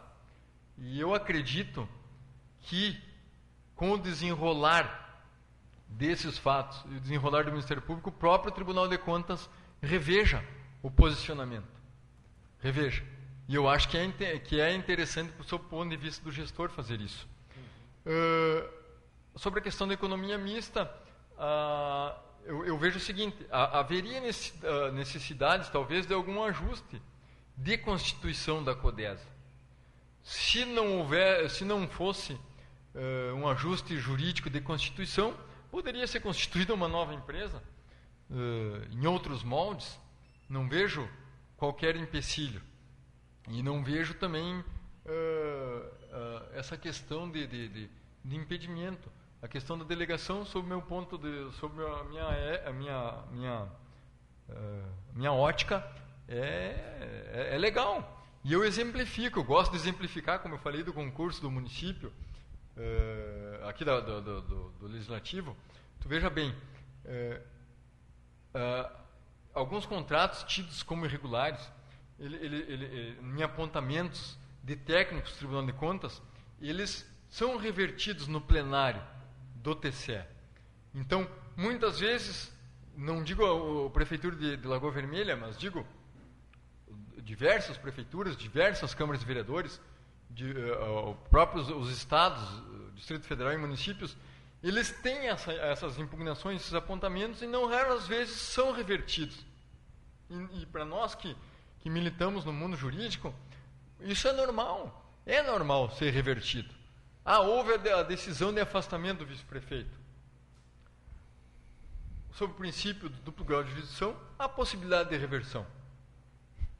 E a reversão é normal e tem que ser eh, respeitada se, se houver uma decisão do Tribunal de Justiça. Ah, não houve. Houve um decreto de prisão. Houve o um pedido de afastamento do prefeito. Há uma instância superior. Então, é, é, é isso que eu digo. Não, não, não, não há uma submissão plena ao texto da lei frio, não há uma submissão plena aos apontamentos do Tribunal de Contas, há necessidade de convicção de, de defesa por quem uh, de direito. Né? É como eu digo, vereador Gabriel, vereador Maninho, vereador Ranieri, estão longe de serem advogados do prefeito, pelo contrário, são inquisidores. Estão aqui para levantar a defesa representando um poder constituído que é o legislativo. E esse é o compromisso, o compromisso da verdade. Mas quem está do lado de lá, do lado da, do investigado, tem que manejar recursos, seja no ponto de vista administrativo, no Tribunal de Contas, tem que manejar recursos sob o ponto de vista criminal ou investigativo.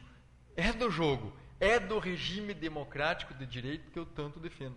Não sou uh, adepto a, ao regime ditatorial. Pelo contrário, eh, e sempre respeitando essa questão da, da, das decisões das instituições. E o legislativo, como uma instituição, como um poder constituído, deve cumprir sua função. Uh, nesse mesmo engajamento que a gente está conversando, queria saber da Vossa Excelência, neste caso, o município perdeu ação e isso estava no processo de extinção. O senhor acredita que outra atitude poderia ser tomada que não a extinção da CODESA?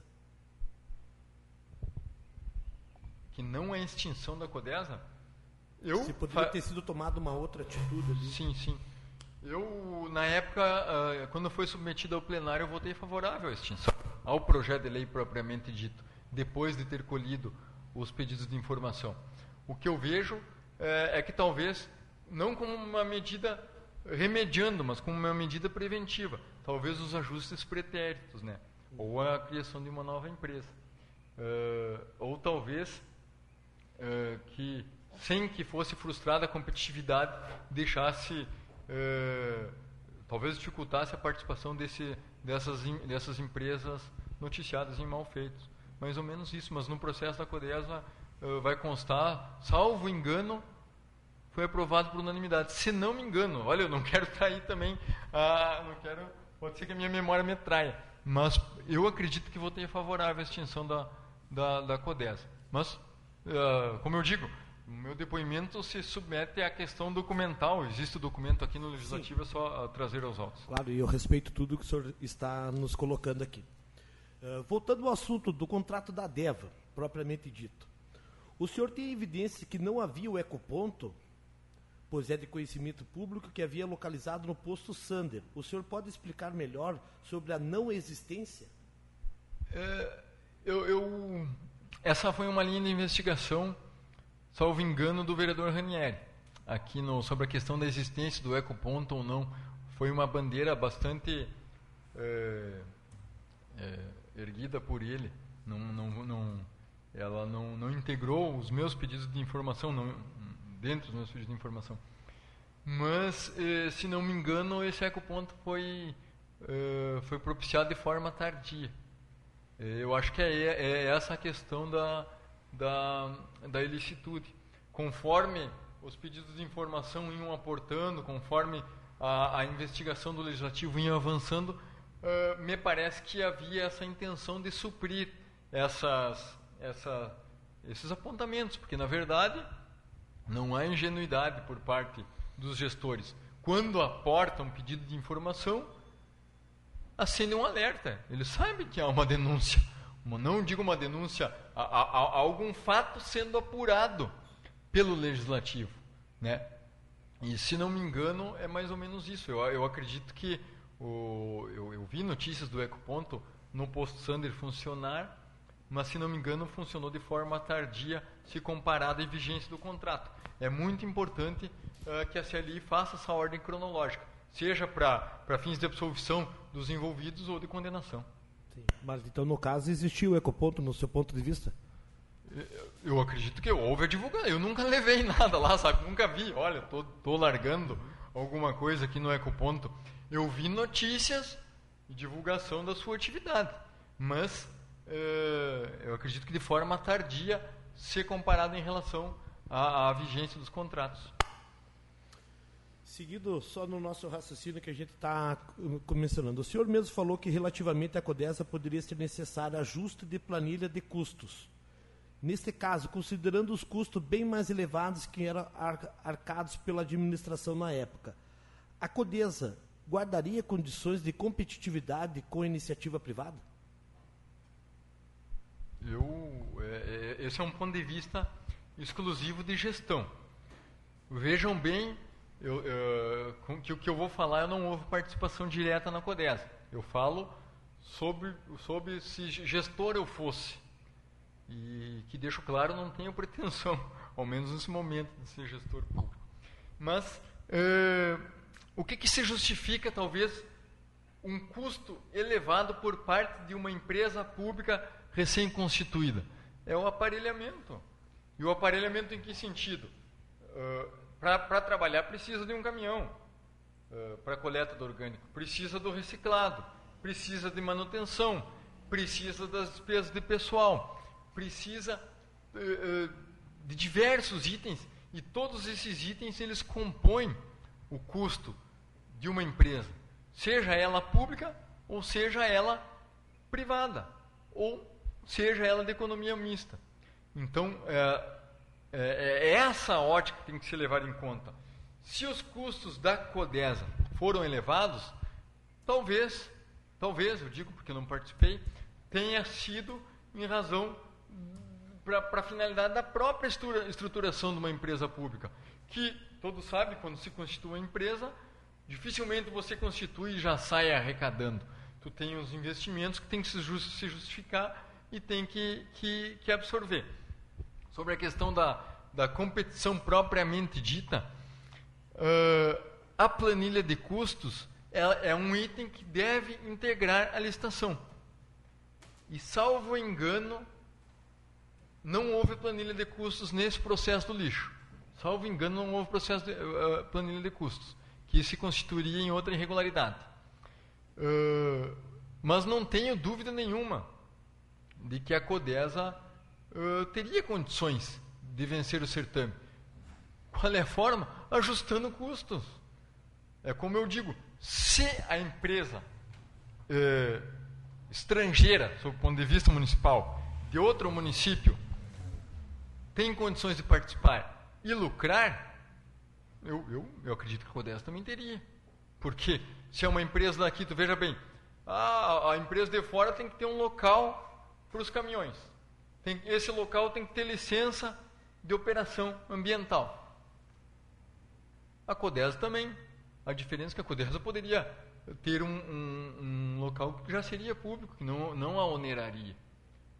Sairia da, da, dos custos. Então, é, claro que isso é mais um juízo de valor, mas, sob o ponto de vista de gestão, eu entendo que teria condições sim. É questão de sentar o gestor da CODES, os seus acionistas, que é, é município e, a, e, e aquele, aquele 0,0001% de capital privado, e tentar fazer o ajuste. Uh, porque custos, os custos são os mesmos né, para ambos.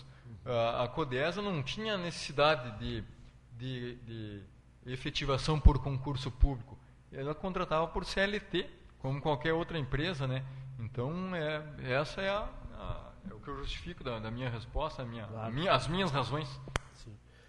Uh, até mesmo na, na sequência, uh, ainda sobre a, a, irregularidade contratuais, O senhor pode especificar quais as supostas irregularidades em relação aos caminhões? É, eu também, claro que, como eu digo, como que a gente faz o enfrentamento da irregularidade? O edital, os objetos que foram licitados, o contrato administrativo que foi celebrado e como que, que deve ser feito? Deve ser comparado com o serviço que foi prestado. E em relação aos caminhões, se não me engano, não consigo agora uh, me recordar. Mas como eu digo, há a prova documental, está tudo clausulado. Uh, eu não consigo me recordar se houve supressão em quantitativo de caminhões. Eu sei, e isso é de geral conhecimento, que houve uma, um clamor social sobre aquela questão, bah, mas pegaram separado, agora estão pegando misturado lixo, estão imprensando, como é que vai... Sabe, teve essa, esse clamor social aí que até hoje não foi resolvido e não há, não, não tem uma história é, convincente. Mas, se não me engano, é a, a, em relação aos equipamentos são isso. Talvez, eu, e, e, aqui talvez a minha memória me traia, mas como eu digo, é, é documentalmente é, auditável, havia problema, se não me engano, na, na questão do licenciamento ambiental não me lembro, uh, ou da, da constituição da empresa, pelo objeto, não consigo me lembrar, mas tem alguma coisa nesse sentido também, sabe? O senhor tem conhecimento se a, Deva, se a Codesa, desculpa, passava por dificuldades na época ou se possuía plenas condições de permanecer desenvolvendo tal serviço para a população? Uh, presidente, só me, se puder me especificar qual época. É, da época que eu falo que eu vou repetir a pergunta e vou dar a explanação. O senhor tem conhecimento se a Codesa, na época da, da existência dela, se ela, sabendo se ela passava por dificuldades na época ou se possuía plenas condições de permanecer desenvolvendo tal serviço para a população?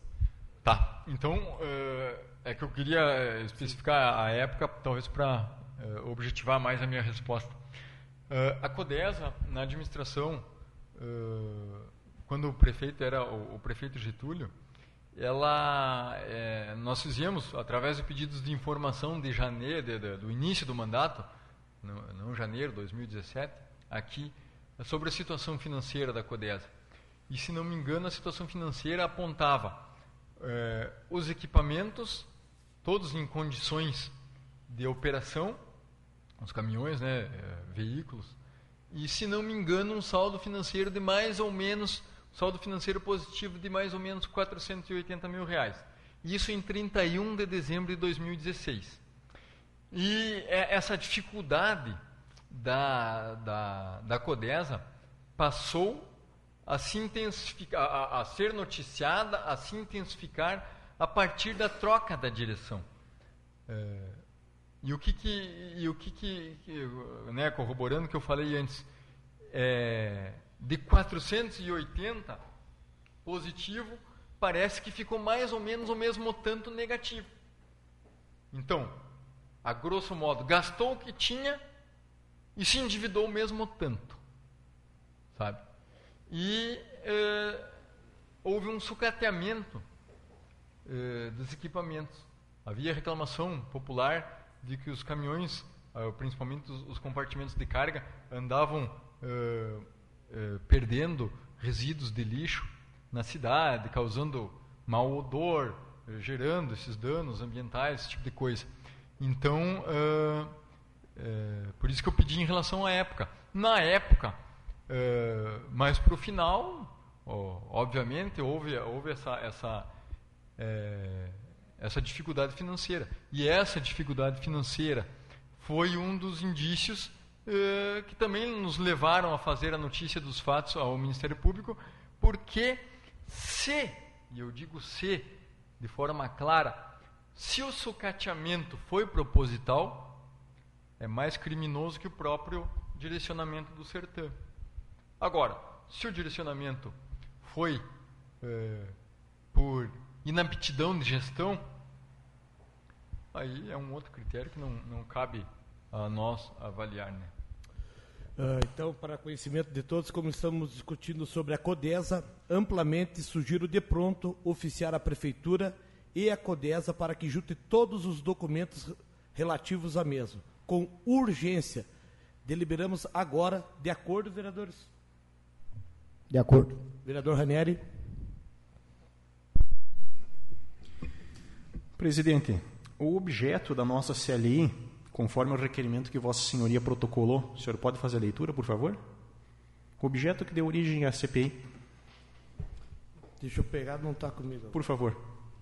Só para lembrar o senhor, presidente, uh, o senhor vereador, né, que o objeto é da, da testemunha e a gente pode relatar os fatos. É, desculpe, eu só quero que o senhor faça a leitura, não contra-argumente, apenas a leitura por tá enquanto. Bom. Claro, com certeza. Assim que eu estiver aqui. Acabo de receber.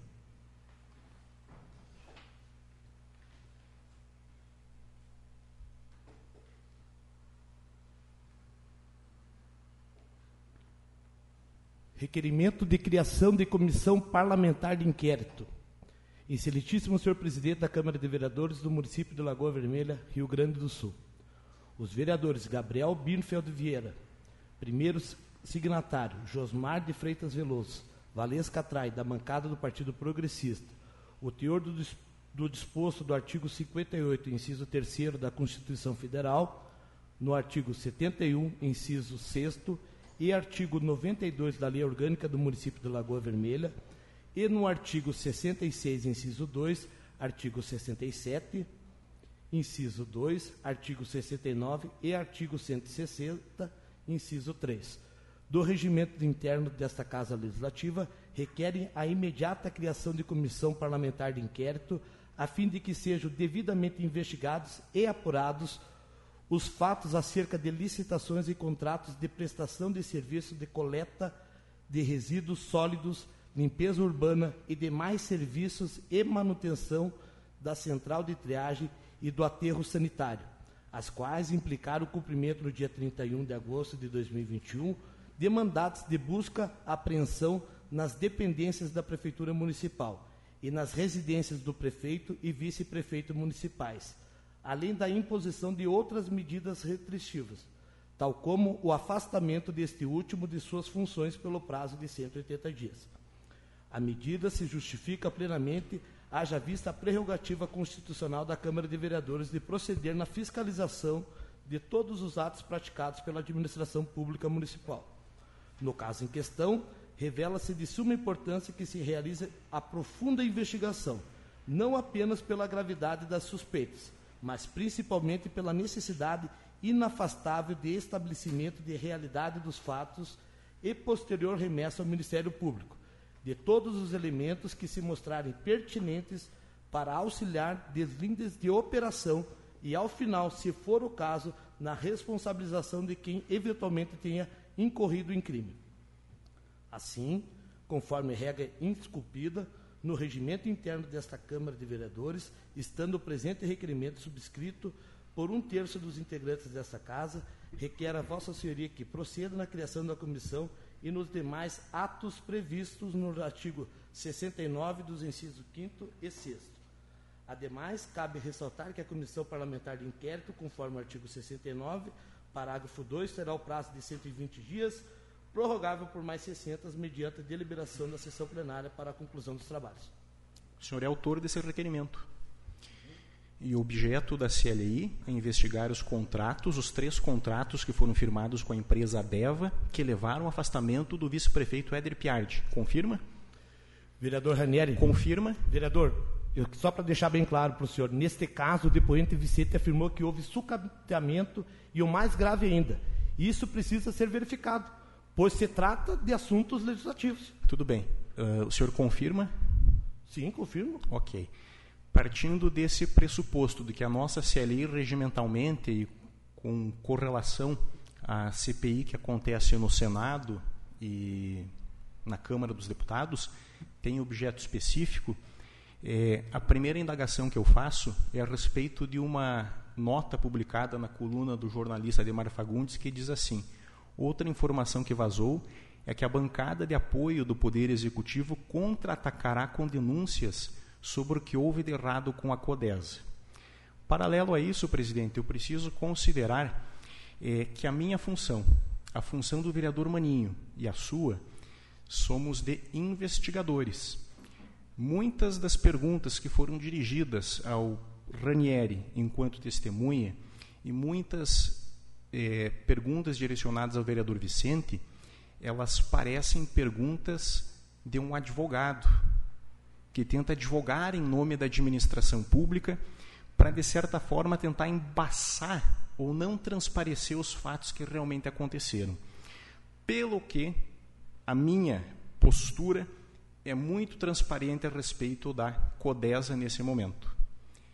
Conforme o seu requerimento, assinado pelos demais vereadores desta casa, a CODESA não é objeto de investigação desta CPI. Portanto, minha sugestão é que se o senhor encontrar algum indício de irregularidade que até o momento não foi materializado, o senhor pode me procurar para que a gente assine junto o protocolo de uma nova CPI para investigar possíveis irregularidades a respeito da CODES. Mas, neste momento, vereador Gabriel, nós precisamos ter foco. E o foco é em cima de três contratos que levaram ao afastamento do vice-prefeito Éder Piatti do exercício de suas funções. É, de forma muito é, suspeita é, a postura que o senhor adotou hoje, até porque vereador Maninho ainda não fez as suas considerações à nossa testemunha, eu ainda não o fiz, e mais uma vez eu percebo um atropelo de sua parte. Me é. parece, vereador, eu não terminei, não concluí. Me parece que há um desespero muito grande no sentido de colocar a todos os prefeitos, desde o prefeito Moacir Volpato, dentro de uma vala comum. Porque os documentos que nós recebemos nesta semana datam de 2001 e apenas hoje de manhã recebi documentos relativos ao objeto do contrato, que são as empresas Adeva. Então, que fique muito claro: Ministério Público, Procuradoria dos Prefeitos não está investigando a CODESA. Mas se é do seu desejo apurar e transparecer os fatos, como o senhor sempre diz que tem esse desejo, protocolaremos o pedido de uma outra CPI. Nesse momento, vereador Gabriel, foco, como o senhor mesmo disse, as pessoas têm pressa e querem saber a verdade. E a verdade diz respeito ao afastamento do vice-prefeito Éder Piardi. Por que foi afastado? quais indícios levaram a esse afastamento e que tipo de. Eh, eu preciso eh, buscar as palavras corretas, mas que tipo de negociações paralelas ao certame técnico, operacional, legal aconteceram para que isso ocorresse. Então são duas situações. Primeiro, eu quero inquirir a testemunha, ainda não tive essa oportunidade. Talvez o vereador Maninho também o queira. E segundo, é, baseado na informação que chegou ao público de que vocês estariam contra-atacando, o que não é papel de um vereador que investiga numa CLI, é, cria uma situação suspeita, vereador Gabriel, que eu acho que merece uma explicação. Estou querendo dizer com isso apenas para que não fiquem mal entendidos, que o senhor não seja mal interpretado. Talvez tenha sido apenas algo não espontâneo de sua parte, tá? e que cria essa má impressão de que há uma tentativa de desvirtuar o foco desta CPI para outras questões. Por isso, mais uma vez, depois de arguirmos a nossa testemunha, se o senhor quiser colocar em pauta essa proposição, ou sugiro que eu faça através do requerimento para essa Casa Legislativa criar mais um procedimento, mais uma CPI. Concluiu? Nesse momento, sim. Então, só para novamente falar, vereador, é, todos os fatos que são apurados aqui e que são através das testemunhas que nos relatam fatos, sim, nós podemos apurar tudo que for dito e que for do interesse da comissão. Volto a dizer que é por votação e paralelo a nossa investigação, que é o ponto principal, nós vamos também averiguar. Volto a dizer, o objeto, né? O depoimento diz que houve sucatamento da CODES, que foi proposital, seria um indício grave em relação à investigação em curso. Aí está a necessidade. E vou, eu não terminei. Uma nova acusa, Eu não terminei. A acusação de sucateamento da CODES tem relação com as suspeitas de direcionamento da, da licitação. É um outro processo também. Então a gente precisa entender o porquê que está se julgando isso de direcionamento para a população principalmente entender o porquê que o Éder foi afastado e ele aqui também será ouvido na, na condição de investigado. O ex-vereador está na condição de testemunha.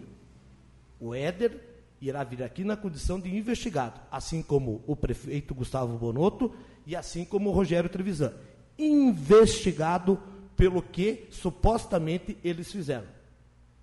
Então não vamos desviar o foco e tudo que for levantado por qualquer pessoa que venha falar nessa casa será direcionado em votação, por democracia.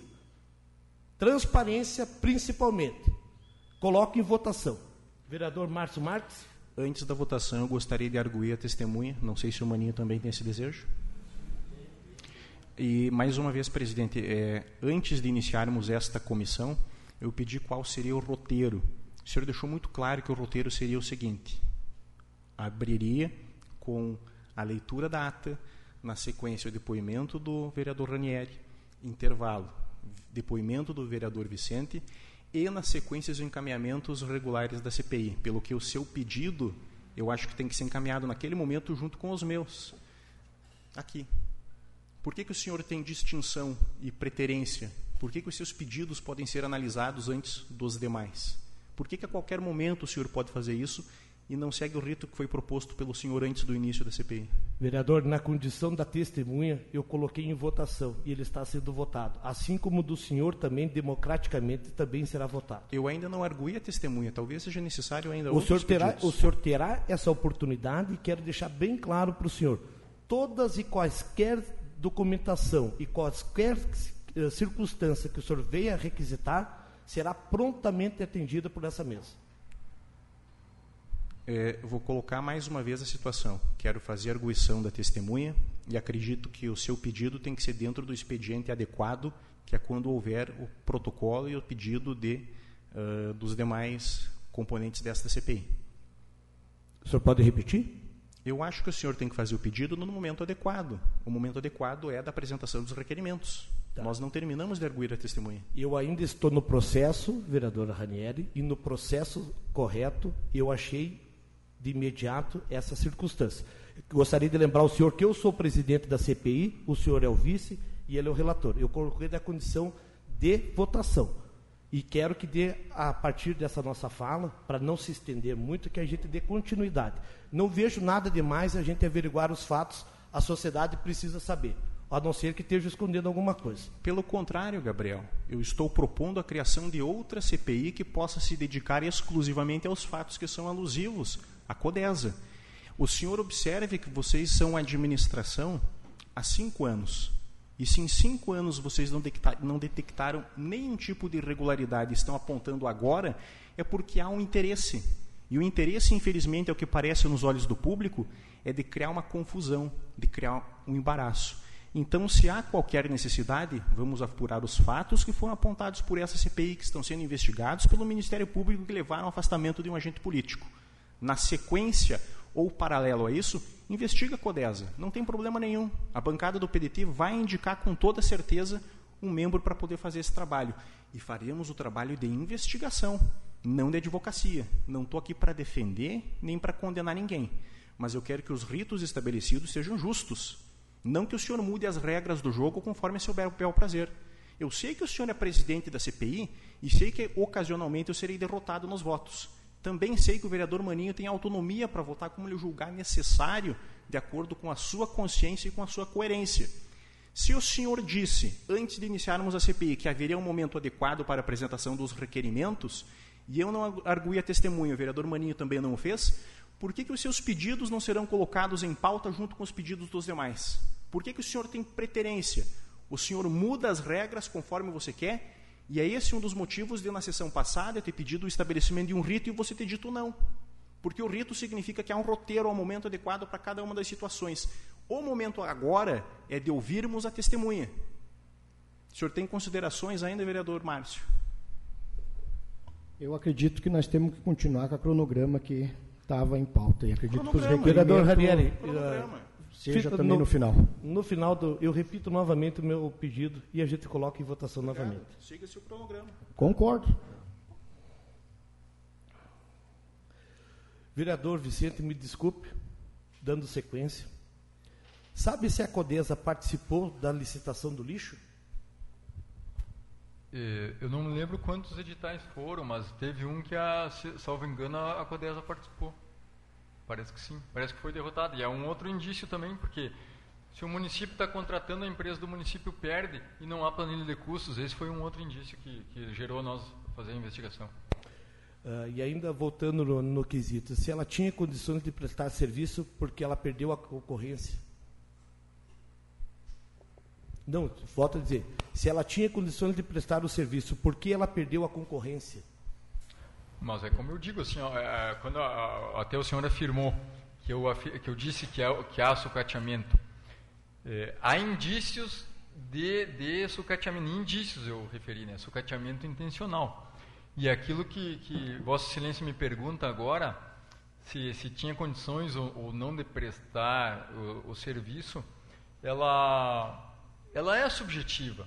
Porque a gente não sabe se houve eh, intenção de sucatear, é óbvio que ia perder.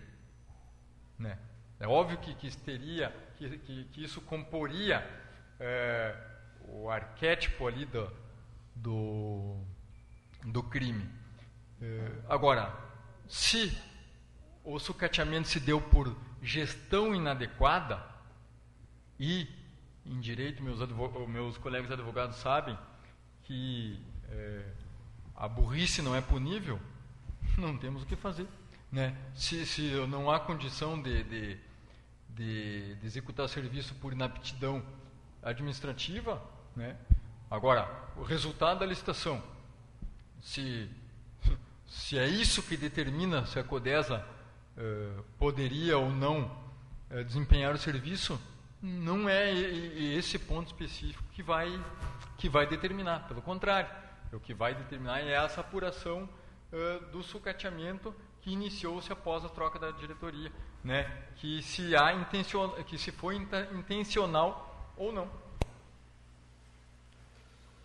Ah, se- Pergunta a Vossa Senhoria, o senhor sabe quando iniciaram os contatos do município com a empresa Adeva?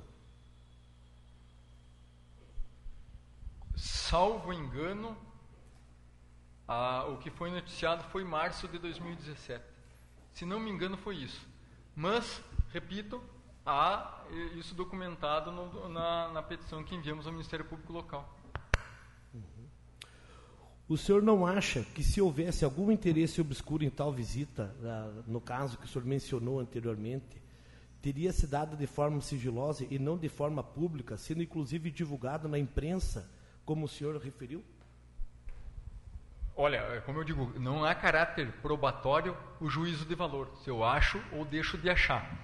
É, pode ser um mal feito é, maquiado, pode ser que quem participou da visita não tinha intenção de fazer mal feito. E um mal feito estava é, intencionado por outro agente. Então, essa subjetividade não, não sabe, não, não é, não, não seria isso um fator determinante, né? A- a- essa questão, A- o, o que essa visita determinou foi o início da investigação, porque é é aquilo que eu falei lá atrás, é, é, é, é um indício que saiu do trilho, saiu da normalidade. Houve a visita para a empresa, essa visita foi recíproca, posteriormente houve a licitação e essa empresa ganhou. Então, é, é- é isso que eu quero mais ou menos esclarecer como indícios. Vereador não julga, nós não julgamos o nosso mandato. Tanto que se forem, se for feita a leitura do encaminhamento para o Ministério Público, nós não fizemos uma denúncia de um crime. Não, nós fizemos que há que fosse apurado eventual ilicitude para que tenha conhecimento de fatos. Bom, se houve ilicitude, não houve, não sei. O que eu sei é que bateram na casa do prefeito e do vice e não foi decorrente da, da, da, nossa, da nossa denúncia. Foi a Procuradoria de Prefeitos, acompanhado de um aparato policial que visitou de forma inédita o prefeito e o vice do Lagoa Vermelha em suas casas no amanhecer. Uhum. Uh, na sequência, uh, o senhor disse que o Tribunal de Contas apontou irregularidades na contratação. Sabe nos dizer quais irregularidades? Não me lembro agora o apontamento do Tribunal de Contas. Não consigo recordar. Mas, é, como eu digo, é, dá para suprir essa minha falta de, de memória com a, o próprio apontamento do Tribunal de Contas, né? Não, mas é, realmente peço perdão porque os apontamentos específicos do Tribunal de Contas não, não me recordo. O senhor chegou a verificar irregularidades no cumprimento dos contratos da DEVA? Se sim, quais? A verificação de irregularidade é, é, como eu digo, a gente não constata, a gente não conclui, a gente levanta, tenta documentar, ma, documentar, to, tornar materializada a denúncia que alguém, um fato que alguém traz aos vereadores, né? Uh, e uma coisa que me chamou muito a atenção e eu divulguei, eu quando eu era vereador eu tinha um expediente que não sei se Vossas Excelências lembram que era você sabia, que era com o intuito de divulgar o que a imprensa altamente remunerada, principalmente a imprensa escrita, não divulgava, remunerada pelo, pelo Poder Executivo. É, que era, me saltava aos olhos essa questão dos cordões, da, da pintura dos meios, do meio fio, que 6 quilômetros por dia era visível, que não poderia ocorrer. Visível, 6 mil metros, melhor dizendo, né, 6 quilômetros por dia. É, que na duração do contrato daria de Lagoa São Paulo e a gente não enxergava isso aí. Começaram a pintar cordão na eleição, é, agora de, do ano passado. E a outra coisa, a questão da, da, da, da, se não me engano, roçada de canteiros, esse tipo de coisa. Se fosse fazer uma, um cálculo, é, a, a, a, solução lógica apontaria como, como inviável. Uh, a não ser que botasse um exército de pessoas fazer esse serviço, um maquinário uh, extremamente uh, visível, senão a mesma coisa uh, ocorre em relação ao cordão, é, seria os roçados de, de, de, de, canteiros. Não, não haveria tantos canteiros para tanto tanto roçado e não e, e, e também não não, ocorri, não ocorriam esses roçados. É, é mais ou menos isso que a gente per, percebia como cidadão transitando e se empoderando das informações que, que aportavam para nós. Hein. E pelos documentos que recebemos, uh, uh, uh, Vossa Senhoria, houve a retificação do contrato. O senhor tem conhecimento disso? Eu, eu, não, eu acho que houve retificação.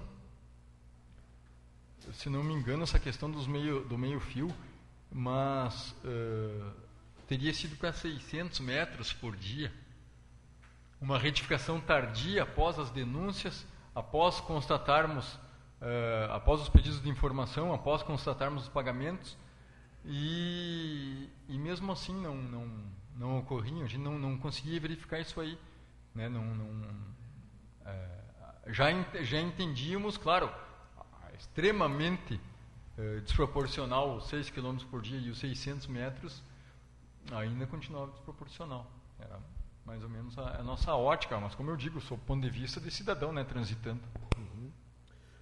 Uh, o senhor chegou a verificar irregularidades no cumprimento dos contratos da DEVA? Mas é, é, é isso que eu relatei, né? É, o que nós tomamos conhecimento foi materializado documentalmente. É, há essa questão dos, da, da, das operações, as licenças de operação, há esse acordo no Tribunal de Justiça uh, dizendo que não, hava, não, não haveria, uh, agora não me lembro o termo, se é, se é aptidão financeira da empresa, mas que pode ser suprida com a decisão do, do próprio Tribunal de Justiça. Essa questão dos contratos, que a gente percebia a execução distinta, a, a questão do secretário Éder uh, ser o ordenador de despesa, essas são algumas irregularidades que eu lembro agora, mas com a análise documental feita pela CLI, com certeza vão, vão constatar todas e, e mais al, algumas, né? E o que cabe apurar é a questão do dolo, da intenção de mal fazer, né? Eu acho que é, é mais ou menos essa a, a, a, a ideia. Na sua fala, o senhor verificou os relatórios de acompanhamento dos contratos para afirmar isto? Eu não, não na verdade a gente eh, eh, buscava vários, vários, uh, vários, uh, como é que a gente chama, as relatórios de vistoria, de medição, de obra, não só dessa da Codesa, foram de vários, vários contratos, diversos foram foram desprezados.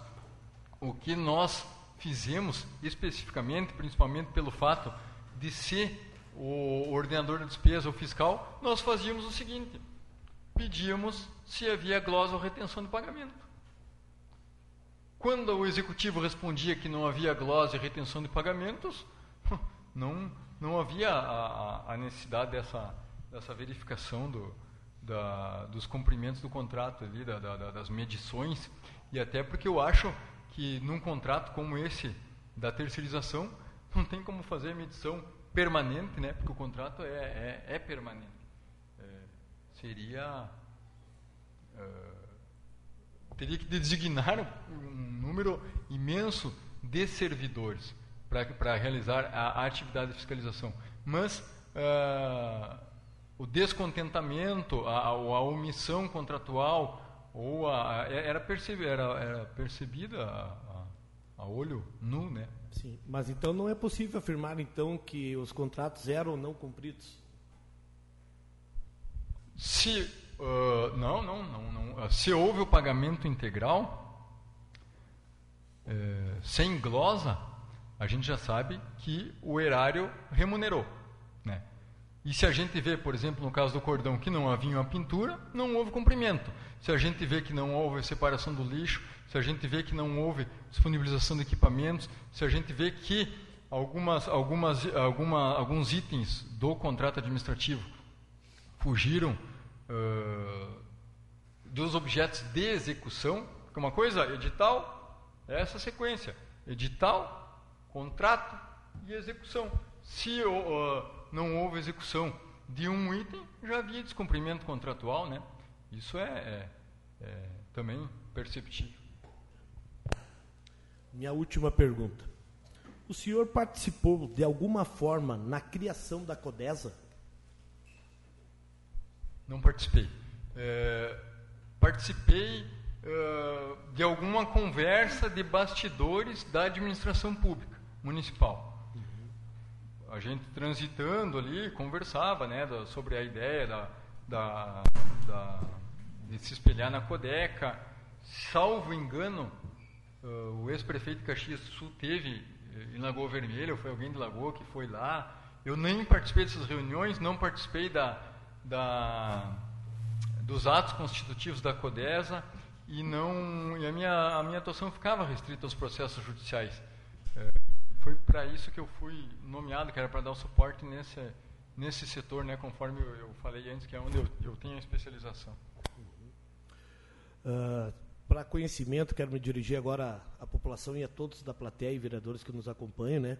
Eu gostaria de pedir desculpa pela a forma como aconteceu antes do vereador Ranieri, é, um pouco exaustiva. Na nossa condição que a gente está aqui investigando, volto a dizer, é para investigar os fatos das pessoas que futuramente serão chamados aqui na condição de investigados. E que todos os vereadores que aqui estão participando da CPI, todos eles farão perguntas, né? Todos eles terão a oportunidade de fazer seus questionamentos. Não é um privilégio meu, então o vereador Márcio Marques vai ter a oportunidade dele também, o vereador Ranieri Bosa também terá a oportunidade dele também de esclarecer os fatos. Nós estamos aqui para apurar tudo e qualquer fato que vier a acontecer para conhecimento, e novamente gostaria de reforçar, todo o relatório nosso será encaminhado ao Ministério Público. E o Ministério Público, sim, ele é o órgão competente. Se ele achar uh, que seja uh, apto, que seja aberta uma investigação, será feito. Caso contrário, fica a critério dele. Gostaria de um intervalo de cinco minutos e após passo a palavra para o vereador Ranieri.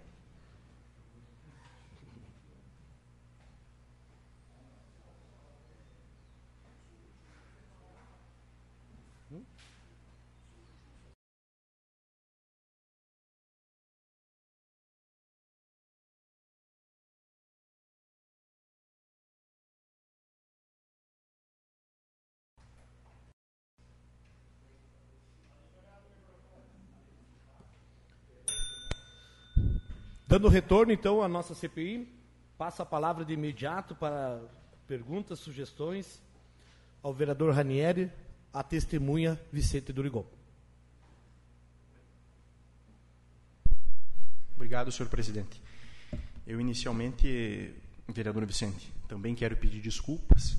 Eu costumo não me exaltar, uh, mas perante algumas injustiças a gente treme de indignação. O fato é que nós queremos que a verdade seja encontrada, seja ela qual for. Sua participação nesse processo, ele é muito importante.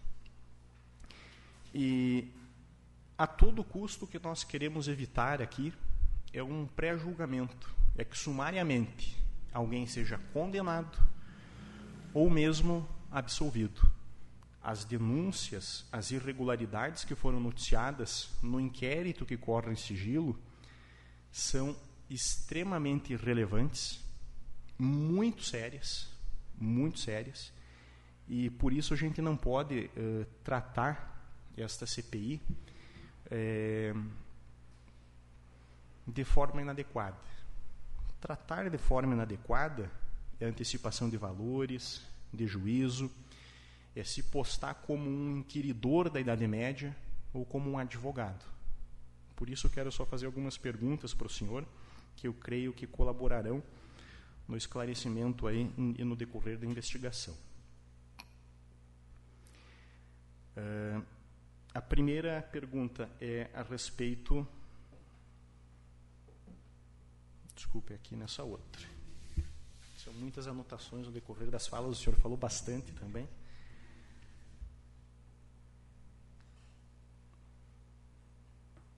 A primeira pergunta, o senhor já fez uma explanação, mas eu gostaria de forma sucinta que o senhor me respondesse.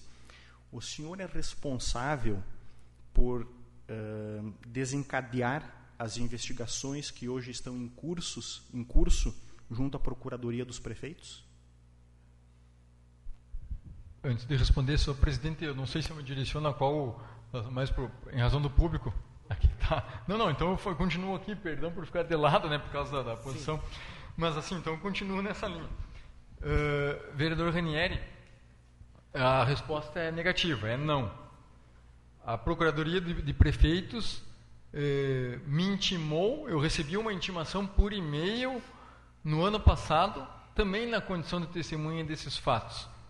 Eh, eu, seja no desempenho do mandato de vereador ou como cidadão, que também poderia, jamais fiz uh, algum, alguma denúncia, uma suposição de fatos, uh, uma mensagem, um e-mail que seja à Procuradoria de Prefeitos, que é um órgão especializado do Ministério Público.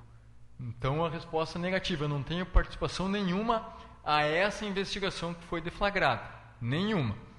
É, reafirmando, os fatos que nós colhemos, tidos como supostas irregularidades, foram submetidos, eu não consigo lembrar, ou no final de 2017 ou no início de 2018, ao Ministério Público dessa comarca, aqui tiveram uma promoção de arquivamento e nós entendemos que, que o nosso dever estava cumprido. É, o nosso papel foi isso lá em 2017, é, com esse serviço de investigação. E, claro, a, os pedidos de informação foi no, no, mandato inteiro, né? sempre no mandato inteiro. É, mas é, de encaminhamentos à Procuradoria de Prefeitos para essa situação específica, não.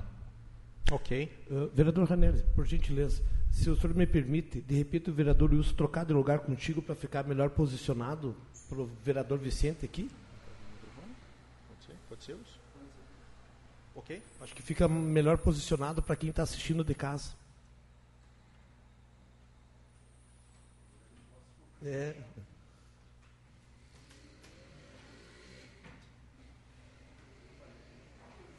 É. É tudo novo também para nós. Quando o senhor quiser, vereador Ranelli.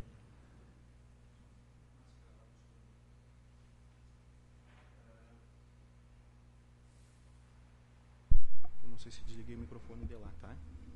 Uma segunda pergunta. Uh, aqui, considerando que o senhor, além de vereador, além de trabalhar na assessoria jurídica do município, também é advogado, poderá contribuir com este professor. Uh, até por sinal, hoje é dia do professor. Se tiver algum professor nos assistindo aí, minhas congratulações pela data de hoje. Mas como sou um professor e não tenho conhecimento jurídico, vereador Vicente, o senhor fez uma referência no seu depoimento dizendo que direcionamento de licitação configura em crime. É, qual é a gravidade desse crime e uma eventual condenação poderia levar a que tipo de pena? Uh, vereador Ranieri, eu, eu sou advogado, uh, tenho um escritório uh, desde outubro de 2005, mas a minha área não é o crime.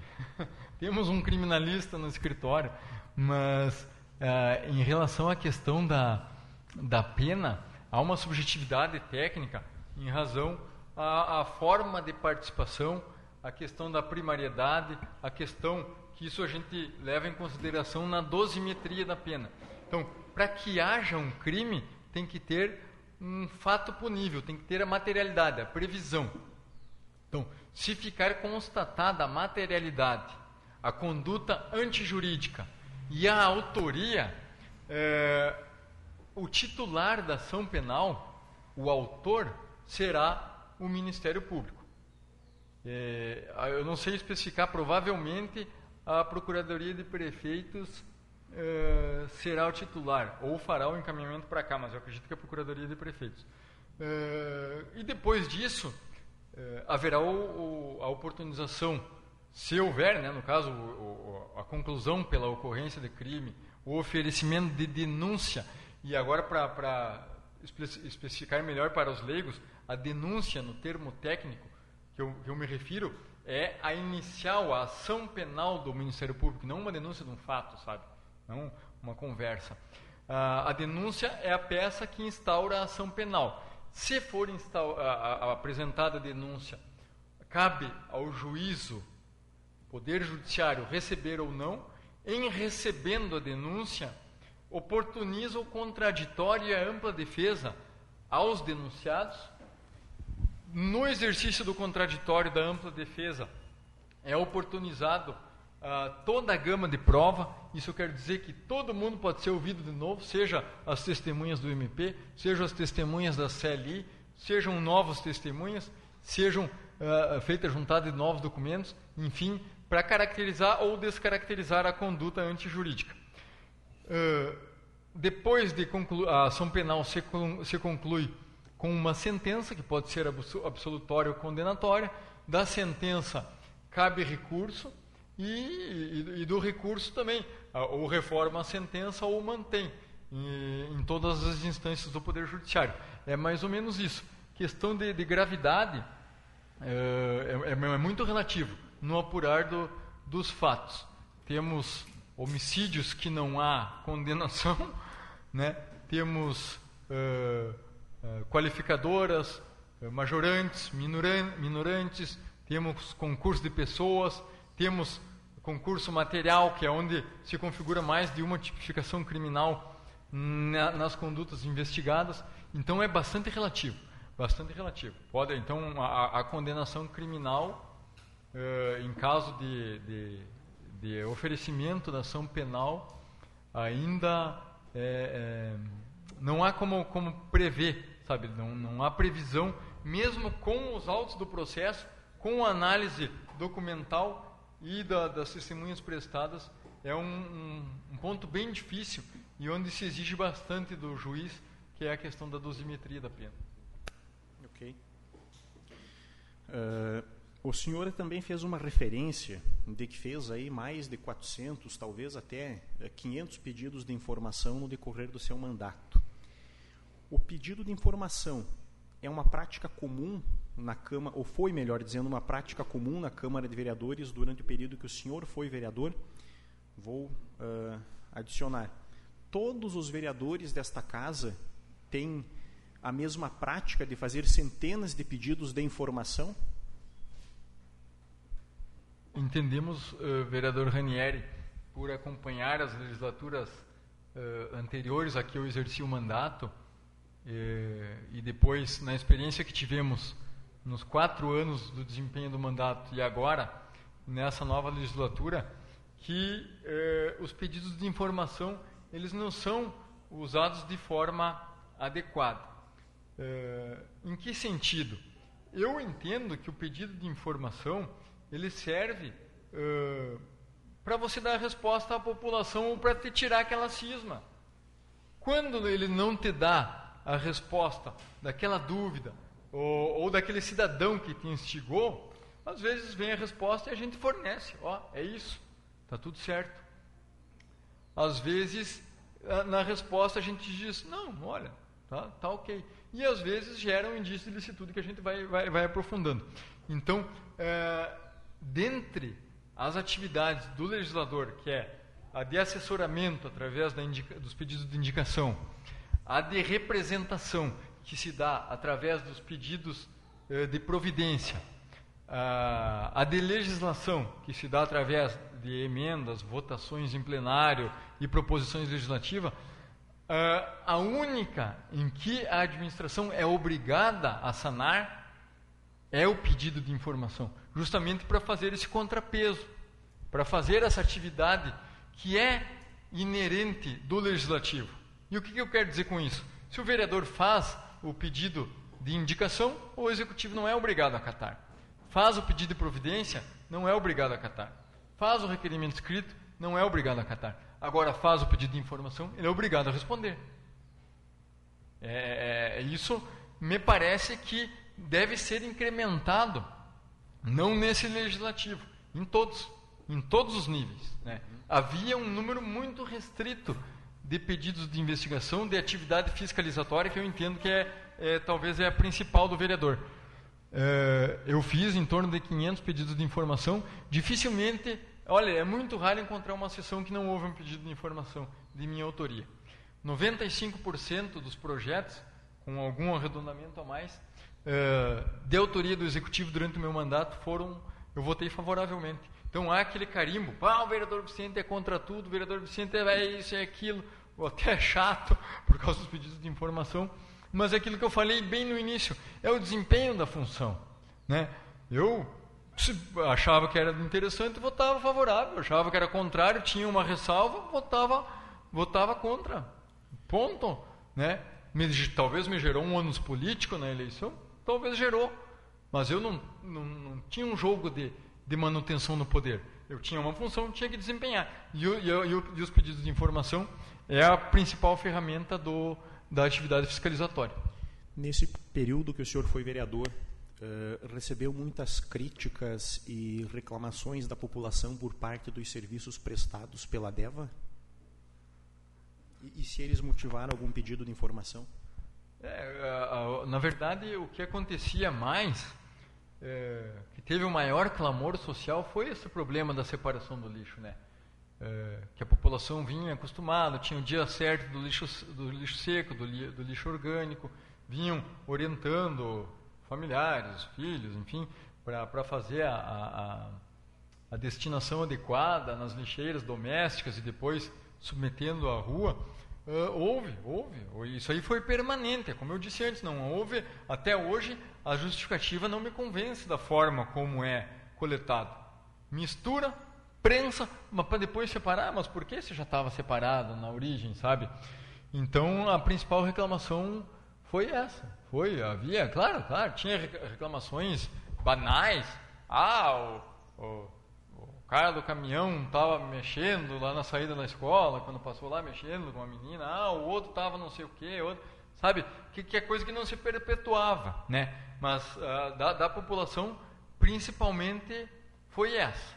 E depois também houve a questão dos horários, uh, que, por exemplo, ah, botava o lixo em tal horário, eu tinha que, uh, ficava o dia inteiro lá para, que não era coletado, depois vinham ou animais, ou cachorros, né, sei lá, mexer lá, uh, aspecto de sujeira na, na cidade. É, é, isso aí. Teve relatos de aspectos de abandono, a gente também fez pedido de providência aqui, justamente nessa questão das, das pinturas, dos meios fios, dos canteiros. Ah, olha, tão, isso ali está abandonado, parece isso, parece aquilo. mas que uh, isso, sob meu ponto de vista, é normal. Então não seria exclusividade da DEVA a maioria das reclamações. Passaram pela CODES, passaram, passaram pelas, pelas uh, empresas anteriores. Como eu digo, pelo, pelo período que eu passei ali, então a gente já sabe mais ou menos aonde, de onde vêm as reclamações, o que, que o povo vai reclamar, o que, que não vai reclamar. É mais ou menos isso, nada que, que, que fugisse da, da normalidade, salvo essa questão da mistura. Munido desses pedidos de informação, o senhor constatou que haviam indícios que poderiam estar ocorrendo irregularidades. Dentro, dentro deste contexto, o senhor tendo a prerrogativa de vereador, poderia ter pedido a abertura de uma CPI como estamos fazendo agora, mas optou por informar os órgãos que fazem uma análise técnica a respeito destas mesmas atuações do Poder Executivo. Por que o senhor optou em noticiar esses acontecimentos a esses órgãos externos e não pediu a abertura de uma CPI? Nós tínhamos uma maioria aqui no Legislativo em componentes, maioria de oposição. Então, tínhamos eu, vereador Ariovaldo, vereador uh, Ranieri, vereador José Mário integrando a bancada do PDT, tínhamos a vereadora Márcia do Carmo no PSB e o vereador Braulio Guedes no PTB. Eh, eu entendia, além da confiança no Ministério Público e, na capacidade ampla de, de, investigação que eles têm, não só o Ministério Público, também o Tribunal de Contas, que são dois órgãos de assessoramento externo no Legislativo. Veja bem, a fiscalização é feita pelo Legislativo e esses órgãos, esses órgãos servem, servem de assessoramento. Uh, eu, eu, eu tinha a percepção de que temos, tendo a maioria instaurando uma CLI, uh, eh, poderia parecer um, uma caça às bruxas, sabe? E eu não queria isso, não queria. Eu, se, eu, se eu entendesse que havia indícios de ilicitude, havia indícios de irregularidade, não queria levar o carimbo de que, de que era eu ou os vereadores da nossa bancada que estaríamos pisando no pescoço do investigado. Não, não, sabe? É isso, na confiança plena nas instituições. Confio no Tribunal de Contas, muito embora não concorde com várias atitudes deles, várias decisões. Confio no, no Ministério Público. Também temos discordâncias, e as discordâncias são frequentes em razão da minha atividade eh, de advogado, né? mas respeito pleno a instituição, né? tenho esse, esse, respeito, e digo que no momento que a. Como eu tenho a confiança na CLI, tenho confiança no Poder Legislativo, né? De todas as esferas, e eu digo que no momento em que um, um uh, órgão, seja do, do, do, judiciário, do executivo ou do legislativo, for passível de desconfiança e que não sigam a lei, eu não falo em opinião pública, eu falo em lei, muitas vezes a opinião pública julga, mas uh, principalmente o STF, mas uh, há o cumprimento da legislação. No momento que houver um descumprimento por um dos órgãos, uh, houve a falência da democracia e é prejudicial para todo mundo. Compreendi. É, quando se encerra uma CPI e a CPI produz um relatório que poderá materializar prova de possíveis irregularidades, o que, que acontece com esse relatório? O vereador não tem poder de mandar prender, de punir, de afastar. Esse relatório é encaminhado para onde e este aonde faz o quê? essa a, a CLI é, ela é composta por membros então do legislativo municipal que ocupam as cadeiras legitimamente outorgadas num processo eleitoral. Então, a cada membro aqui está aqui porque a população votou. Teve irregularidade num processo eleitoral e tornaram-se titulares de exercer as prerrogativas do legislativo municipal quando há o requerimento e há o deferimento de, de instauração de CLI e o, e o plenário soberano delibera, como aconteceu aqui, cabe à mesa diretora consultar as bancadas pra, em respeito à proporcionalidade do número de vagas obtidas. Então, o PP com maior número de vereadores, o PDT e o DEM. Uh, pelo que eu vi, foi respeitado. Uh, houve a, a, a portaria de instauração, com a portaria de, instauração, a autonomia é plena da CLI. Não se submete mais à, à mesa diretora da Câmara. Independente do presidente ser secretário ou não da mesa. Né? A Câmara, como órgão, tem que prestar assessoria uh, uh, contínua à CLI. É, é muito uh, comum de acontecer dos vereadores não terem a formação jurídica, serem leigos, cada um tem a sua profissão, cada um tem os seus afazeres, cada um tem o seu conhecimento. E, a, e o que, que, que, eu digo que, que a CLI teria a prerrogativa? Se amparar em pareceres jurídicos da assessoria uh, da casa, assessoria jurídica da casa, e a casa, eu acredito que mantém ainda um contrato de assessoria jurídica externa. Então, uh, se há dúvida jurídica nos procedimentos, sempre, sempre, sempre solicitar parecer antes de tomar decisão. Sempre. Solicita parecer. Ah, eu tenho isso para pedir. Ah, então vamos solicitar parecer. Ah, eu não sei se isso tem que ser deliberado. Solicita parecer. Ah, eu não sei se, eu, se, a, se, o, se o depoimento tem que ser suspenso para fazer um requerimento. Solicita parecer. Sabe? É mais ou menos isso. É, a, a, o poder de polícia existe, exi, a, da CLI, existem alguns fatos que devem ter autorização judicial para que sejam uh, desenvolvidos, e isso eu acredito que, que, que, pode ocorrer aqui. Quem é que vai fazer um pedido para o juiz? Não é o vereador Ranieri, não é o vereador Maninho, não é o vereador uh, uh, Gabriel. É feita a solicitação para assessoria jurídica da casa e você subscreve. Né? Como é que vocês vão fazer uma petição para um juiz? É mais ou menos isso. Quando vocês tiverem na, na fase concluída a investigação, pede ah, é, é, feita uma reunião do relatório, o relatório, ah, grosso modo, vai dizer o seguinte: ah, as páginas tal restou provado tal coisa, as páginas tal restou evidenciado tal coisa, sabe? É, é um relatório, é dizer o que, que aconteceu. É um relatório. Para onde vai? Onde vai o relatório? Concluiu o relatório, o que, que acontece?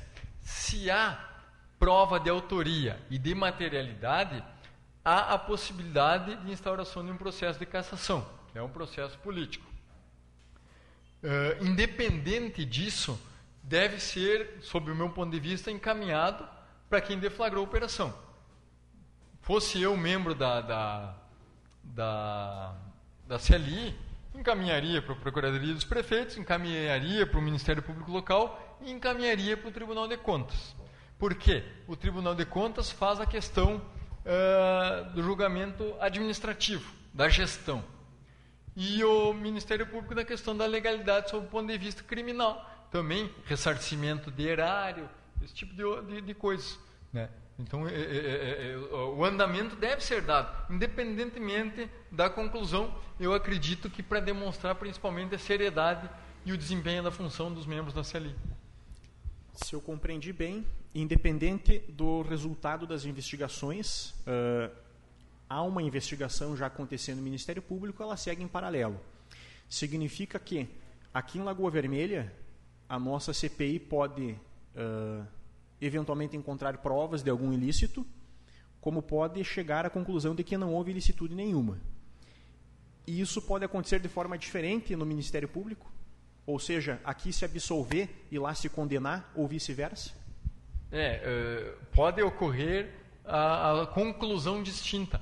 A absolvição ou condenação não seria a palavra correta, porque não é um, um órgão de julgamento. Né? Conclusão? Né? É isso aí, a conclusão. A conclusão, isso aí. Por quê?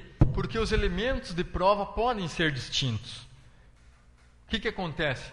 Pode acontecer do Tribunal de Contas ter uma interceptação telefônica, o Tribunal de Contas, não, o Ministério Público, ter uma interceptação telefônica que comprometa, pode ser que, que já ó, tenha havido quebra de sigilo bancário por parte do Tribunal de Contas, do, do, do da Promotoria Pública, pode ter quebra de, de, de e-mails, de, de, de, correio eletrônico, coisa que aqui não tem e não se sabe se vai haver. Né? Então, pode acontecer de concluir pela ausência de listo, a CLI, pode acontecer de continuar na questão dos indícios, né? Ó, não houve materialidade que demonstre, mas houve, houve sim indícios fortes.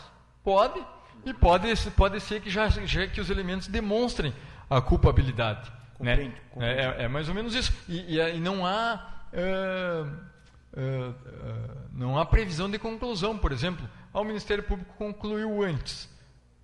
Ele pode apresentar denúncia. Não quer dizer, se o Ministério Público concluiu antes, que aqui deve ser encerrado. Não quer dizer. Uhum. O que uhum. pode fazer é como Vossas Excelências vão encaminhar a, a, os documentos para lá, podem requisitar de lá para cá também, sabe? Okay. Para incluir. É como eu digo, se aqui não tem grampo, não tem quebra de sigilo disso, não tem quebra de sigilo daquilo, eu não sei se lá tem. Se lá tem, vocês podem solicitar para que os documentos se integrem e, vai, e vai ajudar na, na, no desenvolvimento dos feitos com, uhum. uh, nas conclusões de Vossas Excelências.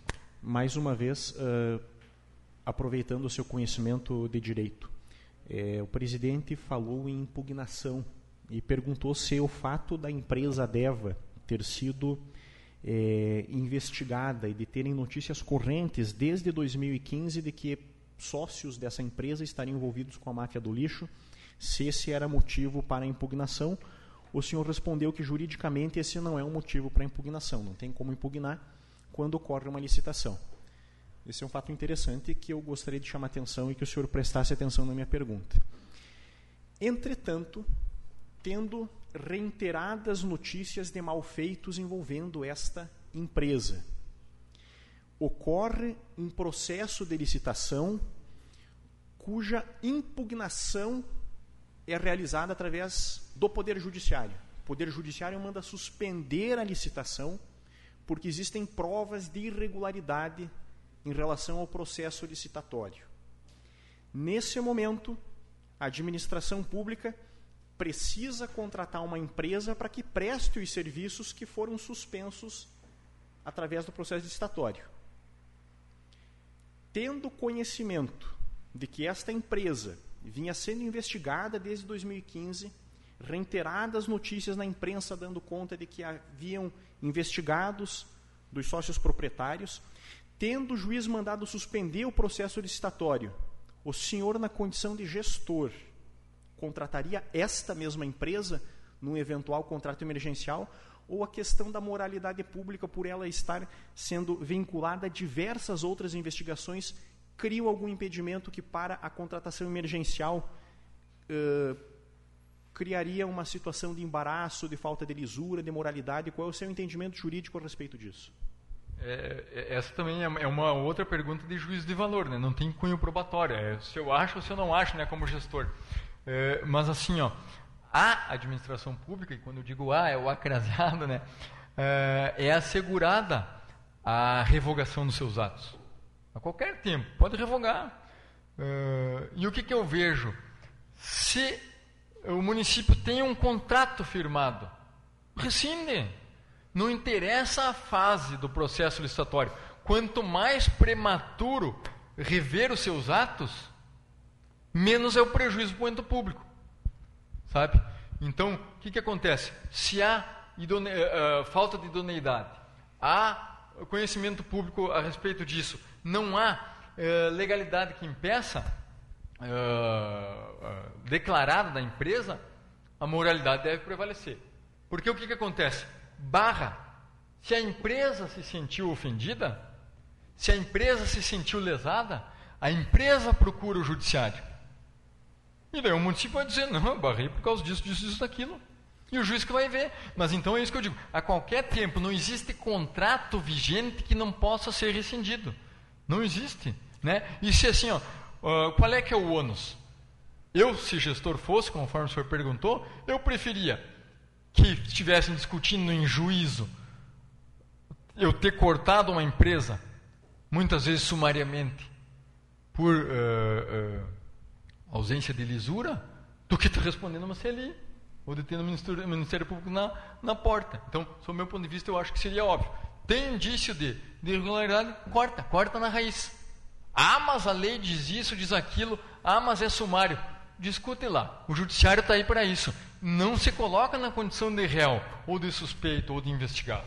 Então, essas reiteradas notícias públicas de que a empresa estava envolvida em malfeitos em outros municípios, eh, não, não por si só eh, poderiam inabilitá-la de participar de uma licitação.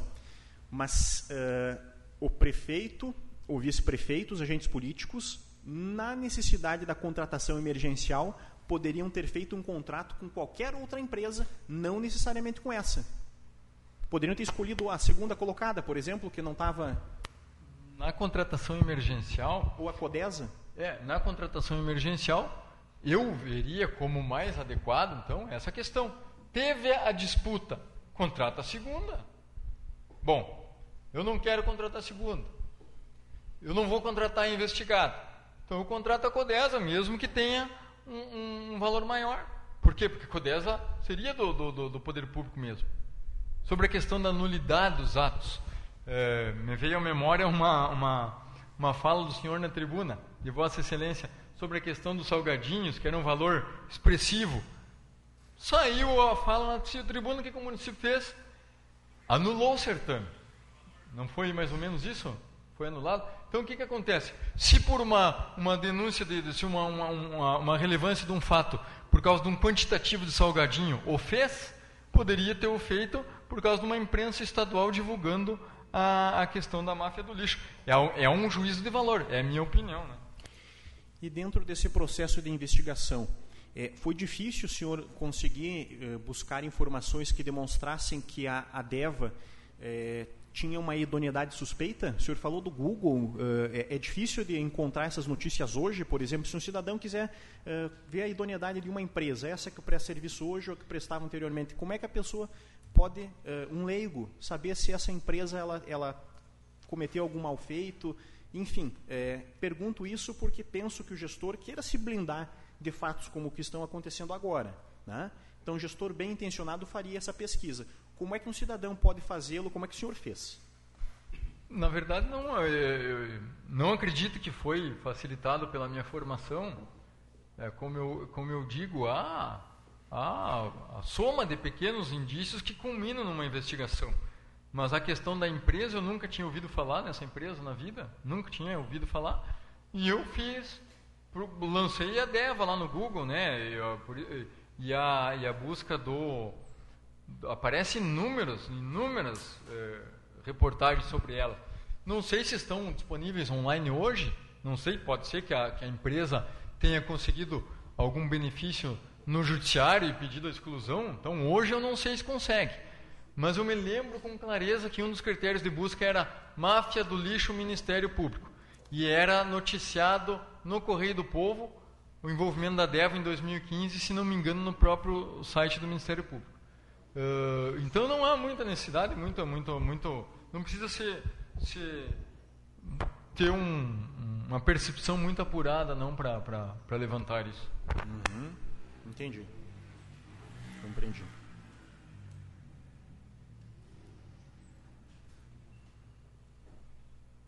Diversos questionamentos o senhor já sanou a partir das perguntas do, do presidente Gabriel. Então já já me satisfazem, não é necessário perguntar novamente.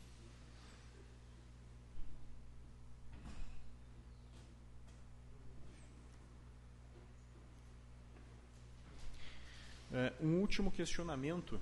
É, eventuais, uh, dentro da administração pública, eventuais problemas justificariam uh, o direcionamento de uma licitação para tentar solucionar eventuais problemas que possam ter existido?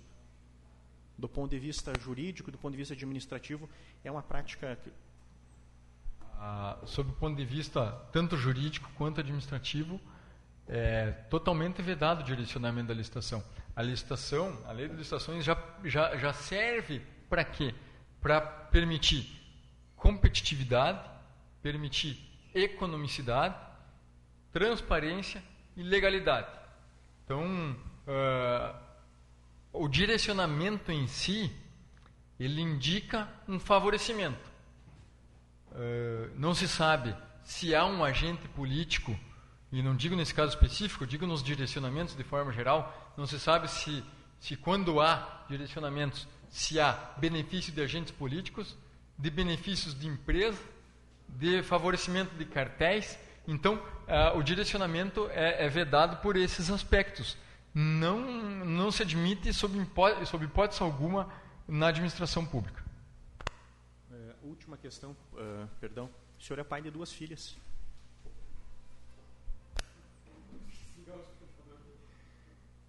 Sim, sim, duas filhas. Até tocou o despertador agora que estaria na hora de, de pegar elas na, na Se o senhor fosse é, levar as meninas a um pediatra, com certeza é, soubesse de que ele responde ou é investigado por crimes de abuso ou de pedofilia, levaria suas filhas para consultar com esse profissional? É uma... É uma, uma, uma é, não, uma eu digo é uma... É uma, é uma é, eu digo um ditado antigo, popular, que diz que o seguro morreu de velho, né? Onde tem chance de se queimar, tu não vai, não vai, por que que vai, né? Você vai dar uma colher de chá para o azar no linguajar popular. Então não, não, não, não com certeza não. É, minhas dúvidas restam todas respondidas. Obrigado, Vicente. Obrigado, presidente. Muito obrigado, vereador Ranieri. Passo a palavra para os questionamentos do vereador Márcio Marques para a testemunha Vicente Durigon. Primeiramente, boa tarde, Vicente. Só, primeiramente, também já te dar os parabéns. Né? Tá sendo de grande avalia esse teu testemunho aqui. Uh, também, em função de ter ficado por último aí, tinha uma pauta um pouco maior, mas com essa tua explanação aí eu já tirei várias dúvidas, como anotei aqui, então vou fazer só as que o senhor não respondeu ainda. Entre tal visita que o senhor referiu do prefeito Adeva, a licitação para a contratação, quanto tempo transcorreu?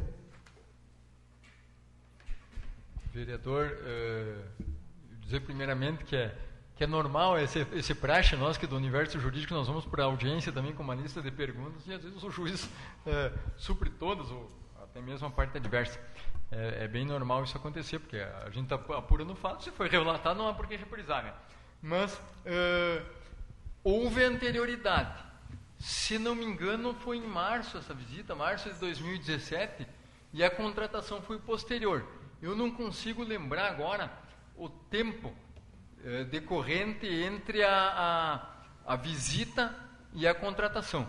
Mas eu sei que, foi, que, a, que o edital e a contratação foi posterior à visita. Foi. Mas assim, ó, é, a título de, de, de colaboração, é, também é documento. Isso é tudo documentalmente demonstrado. Tanto essa, essas notícias das visitas e depois o edital vai provar a data, né? Há como ali chegar a essa ordem cronológica. Doutor Vicente, as dúvidas em relação ao manejo do resíduos sólidos é bastante antiga. Por diversas vezes foram veículas informações da mídia local. Uma coisa que eu gostaria de lhe perguntar em relação à existência de multas e atuações ao município em virtude da não existência de licenciamento ambiental no aterro sanitário.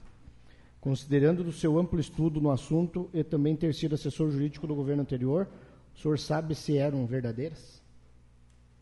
Sim, houveram uh, autuações por parte. Eu não, olha, não, eu acredito que foi a FEPAM. Acredito que que a FEPAM que autuou o município. E até, inclusive, eu atuei, atuei diretamente na defesa, nos recursos, como, como assessor jurídico do município. Eu não me lembro se foram duas ou três que eu atuei ali, mas houveram essas multas, e inclusive essas, essas defesas devem estar arquivadas. E uma, da, a, a, uma das previsões legais é que o valor da multa fosse convertido em, em benefício a, a, ao meio ambiente, sabe?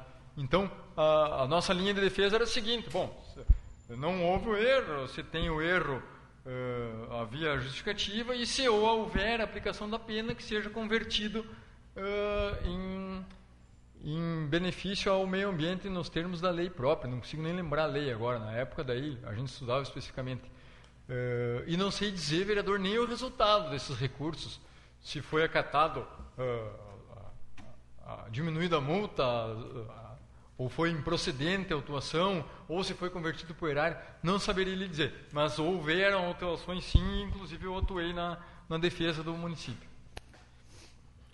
aproveitando também, quando o senhor era do jurídico da prefeitura, se, se já era CODESA, ou tinha algum terceirizado do município trabalhando no aterro ou até na coleta ou reciclagem?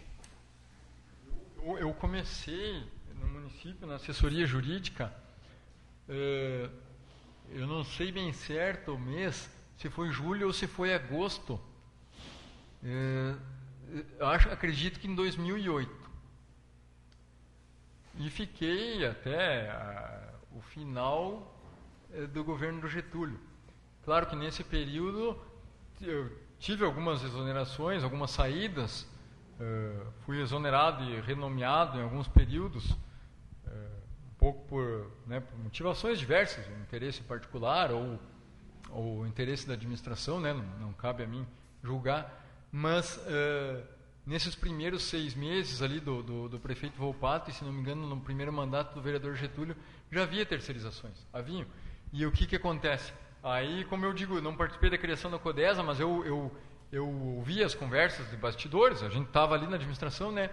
Que era justamente para tentar combater essas práticas noticiadas aí, né, de irregularidades.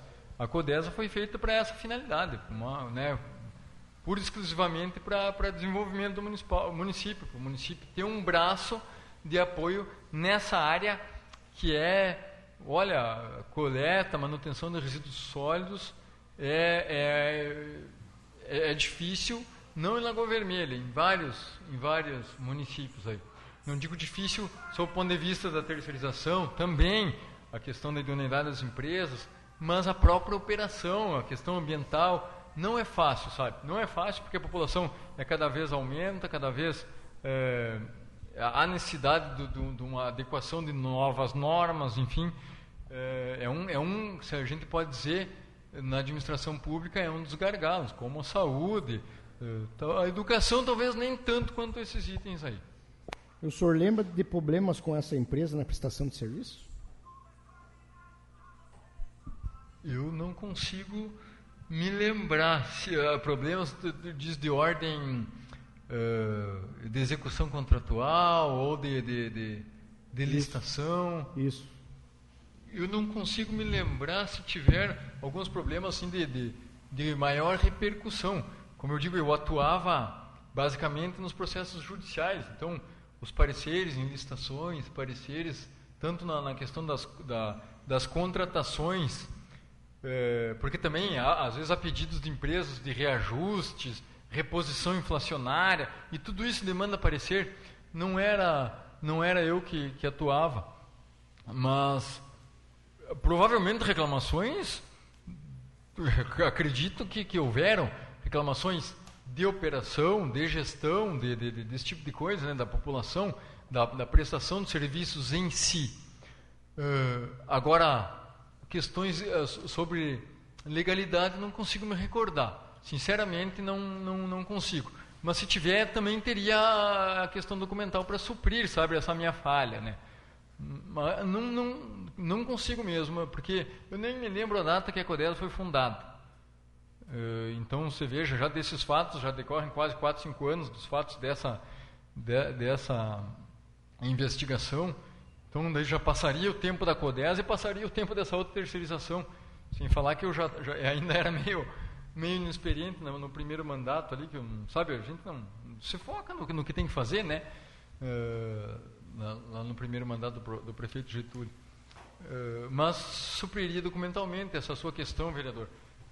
Fico lhe devendo realmente a, a, a resposta. Doutor, por diversas vezes o senhor mencionou que as suspeitas relatadas foram encaminhadas ao Ministério Público e ao Tribunal de Contas e foram arquivadas. O senhor considera que esses órgãos erraram em suas conclusões? é, é, um, é um juízo de valor também, não tem cunho probatório. É, eu acredito que deve ser respeitada a subjetividade do agente que arquivou.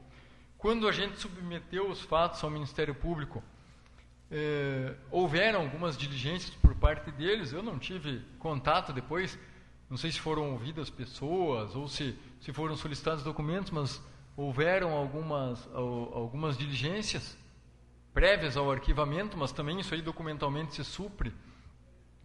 É, e a questão do erro do acerto, é, eu como defendi o município e atuo na área jurídica, né, na advocacia, eu acho que talvez seria prudente instaurar o inquérito civil.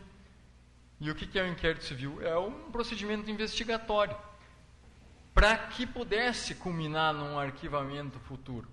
eu entendo que talvez seria prudente a instauração. Talvez não em todos os fatos, porque em alguns fatos realmente servem só para puxar o freio de mão do gestor. Não, ó, cara, dá uma segurada aqui. Talvez uma conversa com o promotor de justiça, uma conversa com vereadores da oposição, a gente já diga, ó, esse caminho é desaconselhável, não é adequado. Já sirva, sabe, para a questão de satisfação do interesse público.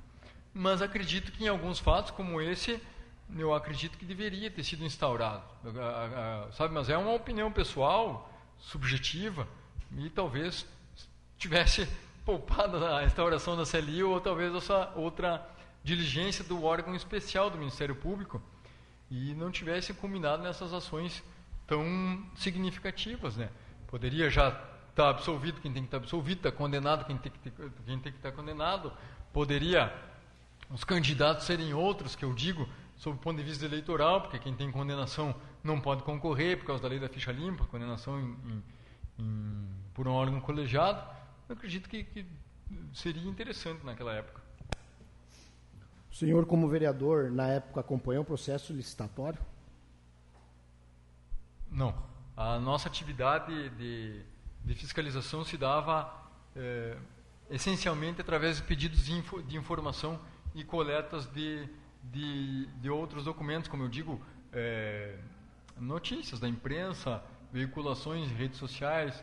É, não acompanhei licitação alguma, até porque, como eu falei lá no, no outro, na, na, ainda quando estava respondendo o vereador Gabriel, eu entendo totalmente desaconselhável o acompanhamento da licitação. É, seja na condição de fiscalizador, é, porque parece que macula, eu, eu tenho no meu íntimo isso. Parece que se tu tá ali, tem algum interesse, eu não, eu não, eu não gostaria, sabe, de, de, de não, não, não me sinto confortável. É, é, público, todo mundo pode participar, todo mundo pode olhar, mas como agente político, eu entendo desaconselhável, seja como vereador ou seja como, sei lá, o CC, secretário, alguma outra coisa. Eu, eu, eu prefiro que seja conduzido por, uh, essencialmente por servidores do município e a investigação se dê de forma externa. Não, porque porque não se disse que a visita anteriormente realizada teria lhe chamado a atenção. Por que da resposta não? Se o senhor disse que a visita anteriormente realizada teria lhe chamado a atenção.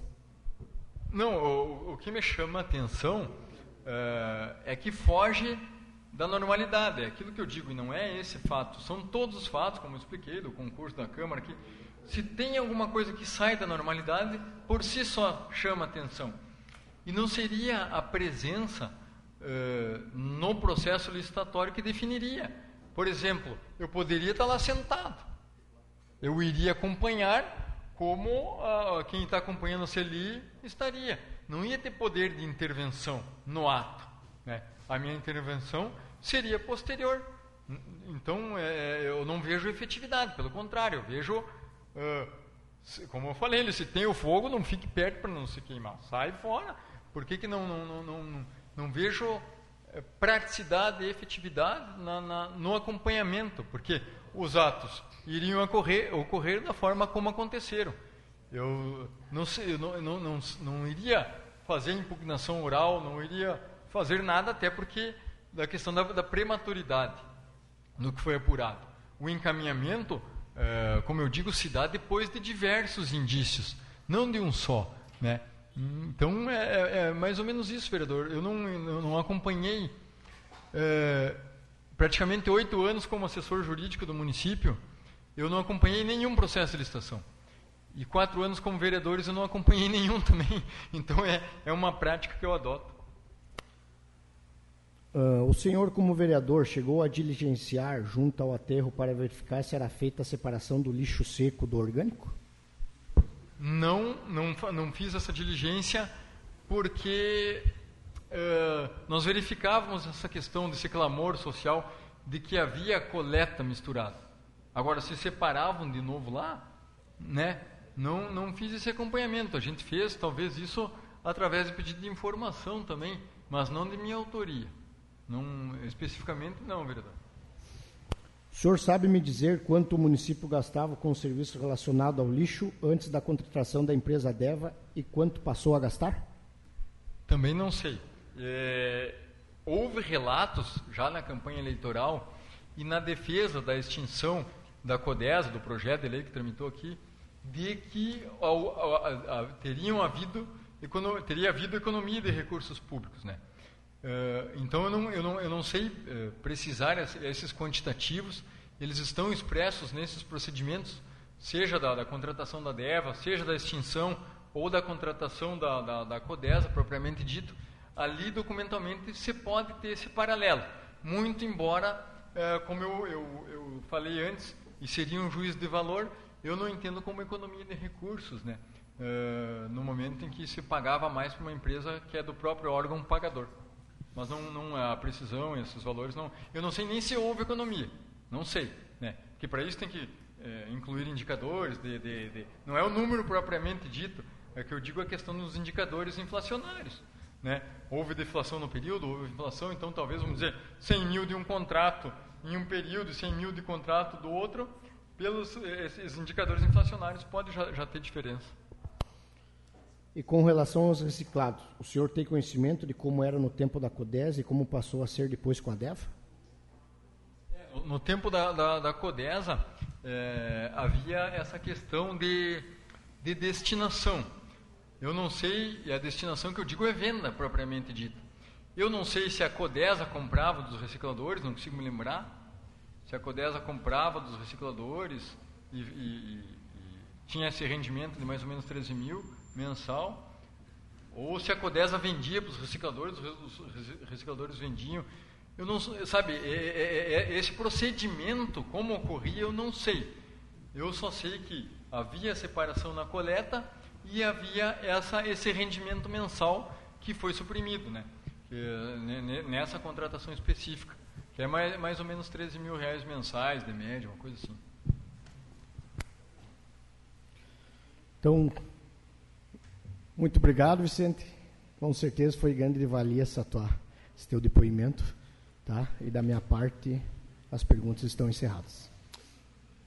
Uh, Vicente Durigon, uh, como cidadão que o senhor veio aqui voluntariamente, quero lhe dar os parabéns pelas tuas manifestações e colocações como cidadão para nos ajudar a levantar todos esses fatos aí que são de grande importância volto a dizer, a sociedade precisa saber o que está acontecendo e o teu depoimento hoje, dia 15 de outubro de 2021, foi de muito e grande valia. Meus parabéns para ti, eu gostaria que você se sentisse abraçado, estamos em pandemia, mas a tua contribuição é muito importante para nós e até para conhecimento da população, né, na condição de testemunha que você se encontrou, de, para apurar os fatos o teu trabalho na condição de vereador na época, fiscalizando, ajudando a esclarecer os fatos. Mais uma vez, parabéns. Presidente, se permite, eu que me coloco, recebo de bom grado essas palavras da, da, da comissão, de cada um dos vereadores que me inquiriram, dizer para vocês que, que me coloco à disposição para outras intervenções, muito embora hoje tenham falado bastante, não sei se sobra outra coisa para falar, se houver necessidade e a, e a CPI entende que há necessidade de eu ser ouvido, pode, posso ser convocado a qualquer tempo, venho de, de, de, de comum, uh, de bom grado, como eu digo, não há pessoalidade alguma, seja em relação aos investigados, em relação aos membros da administração, partidários, pelo contrário, a defesa do interesse público, meu interesse sempre foi esse, minha função sempre foi essa, e dizer que uh, as questões de Vossas Excelências não me senti violado nenhuma, em nenhuma oportunidade. Eu acredito que essa é a forma de condução: urbanidade, respeito, reciprocidade, e é assim que se, se, se constitui uma investigação, em qualquer nível, em qualquer instituição, e o Legislativo está representando muito bem essa, essa questão. Agradeço também a participação dos demais vereadores que não integram a CLI ou integram na condição de suplentes e me coloco à disposição. É claro que todos os os temas relacionados a CLI, não vai ser num, num bar que eu vou falar, não vai ser no, num café, não vai ser. Se é relacionado a CLI, podem ter certeza que se tiverem alguma dúvida, me convoquem e eu esclareço aqui, justamente para conferir a seriedade necessária que, que o procedimento exige. Mais uma vez, muito obrigado. Damos sequências aos trabalhos internos da CPI. Está dispensado. Obrigado. Coloca agora a palavra vereador Ranieri para suas colocações e pedidos. Presidente, esse vai ser o rito uh, ordinário de todas as nossas conversas, de todos os no nossos encontros? Sim. Isso? Ao, ao, final deles, a gente coloca sempre os pedidos tá. pertinentes. Nós vamos iniciar, então, é, retomando o encontro anterior. Na sequência, teremos as oitivas e, por último, os requerimentos, pedidos e considerações. Exatamente. Ok. Obrigado. Dispõe. Uh, só deixa eu... Preciso tomar nota aqui. Requerimento número 05. O vereador que este subscreve requer a Vossa Senhoria que seja solicitado ao Poder Executivo que informe quais empresas atuam na área de reciclagem, coleta de lixo, tratamento ou separação de resíduos ou em atividades similares e correlatas estão licenciadas para atuar no município de Lagoa Vermelha.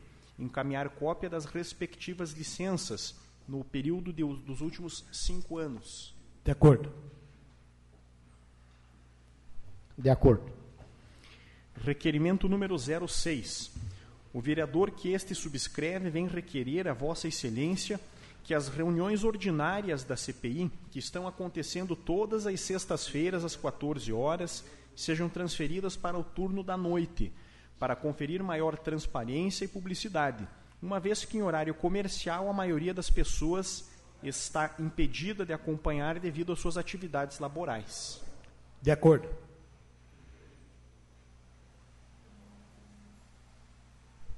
De acordo. Requerimento número 07.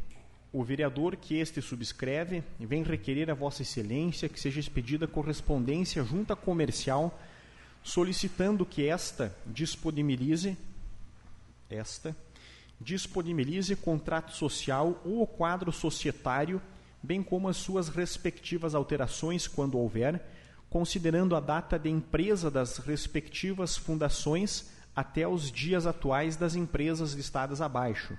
Reciclagem Adeva Limitada, Reciclagem Serrana Limitada, Ecosul Sustentabilidade e Saneamento Ambiental Limitada. De acordo. Esse foi o 7, né? De acordo. Esse é o 7. Requerimento número 8. O vereador que este subscreve vem requerer a Vossa Senhoria que seja solicitado o parecer jurídico desta Casa ou da assessoria externa do IGAN a respeito da necessidade ou não da deliberação dos requerimentos dos membros desta comissão, uma vez que a CPI em curso acontecendo no Senado não delibera os requerimentos e, por analogia, não haveria necessidade da deliberação, sendo os requerimentos despachados de imediato pela assessoria da CPI. De acordo. De acordo. Requerimento de número 9. O vereador que este subscreve vem requerer a Vossa Senhoria que seja incluído nas oitivas desta CPI na condição de testemunha, o senhor Carlos Bertelli, que concedeu entrevista à Rádio Lagoa FM em agosto de 2019, dando publicidade sobre possíveis irregularidades que estão sendo investigadas por esta CPI. Requer ainda que seja solicitado cópia do áudio da entrevista à referida emissora. De acordo. De acordo. Requerimento de número 10. O vereador que este subscreve vem requerer a Vossa Senhoria que a notícia transcrita abaixo, publicado na coluna de Ademar Fagundes do dia 8 de outubro, seja incluída nos autos da CPI. Grampo telefônico. Abre aspas, grampo telefônico. Instalada a Comissão Legislativa de Inquérito de Lagoa Vermelha, CLI do Lixo, vereadores que fazem parte da mesma tiveram acesso ao processo da Procuradoria dos Prefeitos do Ministério Público de Porto Alegre Informação que vazou durante a semana. Houve grampo telefônico nas investigações. Outra informação que vazou. A bancada de apoio ao executivo vai contra-atacar com denúncias sobre o que houve de errado nos tempos da Codesa. E também o tópico última hora. Vereador Ranieri Bosa poderá ser excluído da CLI do lixo pelo fato de ser depoente no processo. De acordo. De acordo. Requerimento de número 11. O vereador que este subscreve vem requerer a Vossa Senhoria que seja expedida a certidão informando quais foram os documentos ou informações que foram solicitadas pela CPI em curso, a quais órgãos foram remetidas as respectivas solicitações, com as datas das expedições das correspondências e ou e-mails. Requer ainda que conste na certidão quais documentos ou informações solicitadas foram entregues a esta Casa Legislativa. A data e quais já foram disponibilizadas para os membros desta comissão parlamentar de inquérito, com a data uh, até os dias de hoje, incluindo então as que nós recebemos hoje de manhã. De acordo. De acordo. Uh, por hora, são esses os requerimentos. Mais alguma colocação, vereador Ranieri? É, eu não sei se o senhor vai insistir no pedido da abertura da, da inclusão da CODESA. Sim. Sim. Então, vereador Gabriel, uh, por uma questão assim de, de, não só de princípios, mas de nós mantermos a mesma linha de atuação. E quando eu falo nós, eu me refiro à comissão, considerando que o senhor já fez uh, vários pedidos de parecer jurídico a respeito de temas diversos, inclusive de requerimentos que eu protocolei aqui na semana passada, eu gostaria que o senhor protocolasse junto ao nosso assessor jurídico e assessoria externa do IGAN um parecer jurídico a respeito do seu uh, requerimento da inclusão da CODESA nesta CPI ou da instalação de uma nova CPI.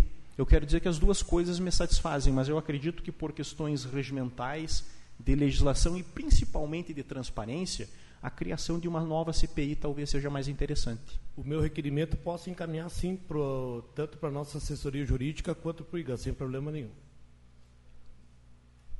Vereador Márcio Marques? Não. Solicito, como sugestão, requer que seja enviado ofício à Prefeitura com urgência para que forneça cópia das denúncias recebidas contra o município de Lagoa Vermelha em relação à coleta de resíduos sólidos, limpeza urbana e administração do, terreiro, do aterro sanitário. Vereador Márcio Marques. De acordo. Nós já solicitamos, uh, mas de acordo. Uh, requer que seja enviado ofício ao Ministério Público de Lagoa Vermelha cópia dos pedidos e documentos enviados pelo ex-vereador Vicente Durigon, a fim de verificar as irregularidades por eles apontado. De acordo. Também já foi pedido na primeira reunião, veio inclusive resposta, mas de acordo em reiterar. Requer que seja enviado ofício à Prefeitura e à CODESA com urgência para que forneça todos os documentos da CODESA. A CODESA não existe mais. O que tiver. É da prefeitura, então, né? Uhum. De acordo. De acordo. Requer que seja enviado ofício à prefeitura com urgência para que forneça cópia de todas as denúncias em que a municipalidade tenha sido notificada pela FEPAM, bem como toda a documentação correlatada. Qual é o, qual é o período?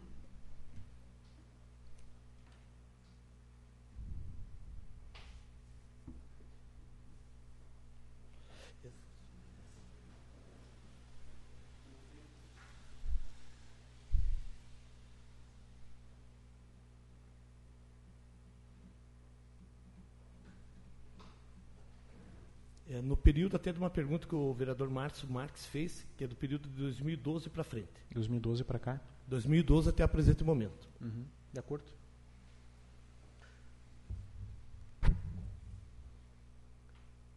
Uh, gostaria de sugerir, pessoal, uh, a votação, a intimação da bióloga Anaquele Durigon, visto que ela chamou a atenção na documentação que recebemos, alguns apontamentos feitos por ela e acredito que ela tem bastante conhecimento para colaborar com os trabalhos da CPI. Vereador Márcio Marques. De acordo. De vereador acordo. René. E também né, gostaria de sugerir a intimação das servidoras Vanusa Ramos e Patrícia Benedetti, a fim de esclarecer dúvidas a respeito das licitações que envolvem o lixo de Lagoa Vermelha. De acordo. De acordo. E coloca a data definida como dia 12 do 11 para que todas elas venham nessa data, a partir das 14 horas. Uh, pre presidente, eu vou é, reiterar a colocação que eu fiz na reunião anterior. Tá? Hoje nós recebemos mais uma leva de documentos e eu ainda não sei do que eles se tratam. Uhum. Mas sem nós termos em mãos, por exemplo, os documentos que diz respeito ao processo de licitação, nós chamarmos essas pessoas é prematuro. Então, se nós tivermos tempo hábil, que nós recebamos, por exemplo, antes de dezembro essa documentação, a, a, manutenção da data seria tranquila. Mas se isso não acontecer, a gente não pode ouvir essas pessoas. Uhum. Na verdade, a gente pode, e se porventura for necessário, a gente chama novamente. Mas a gente vai perguntar o que é sem ter documento para perguntar para elas. Pelo que já foi constado, vereador. Uh, então, fica como sugestão que a comissão faça um esforço para que esses documentos sejam encaminhados em tempo hábil, para que a gente possa depois fazer a oitiva. Uhum. Daí fica então definido para o dia 12 do 11, para nós ouvirmos a bióloga Ana Kelly Durigon, as servidoras Vanusa Ramos e Patrícia Benedetti. É, essas três pessoas vão ser ouvidas junto com alguma outra? Já tem alguma outra marcada para esse dia? Nesse dia, não. Não? É. Seriam só essas três no dia 12. Sim. E, por fim, gostaria de solicitar o envio do ofício da Patran para que nos envie cópia de todos os expedientes que possuem inerentes ao lixo de Lagoa Vermelha, tanto relacionado ao aterro como à coleta. É, presidente, é, ainda referente ao requerimento anterior, só uma, uma colocação. Nós votamos agora um requerimento para nós transferirmos o horário da CPI para o turno da noite. Então, a questão da data de manter a sexta-feira tem que determinar que vai ser realmente na sexta. Eu acho que isso a gente pode fazer em outro momento.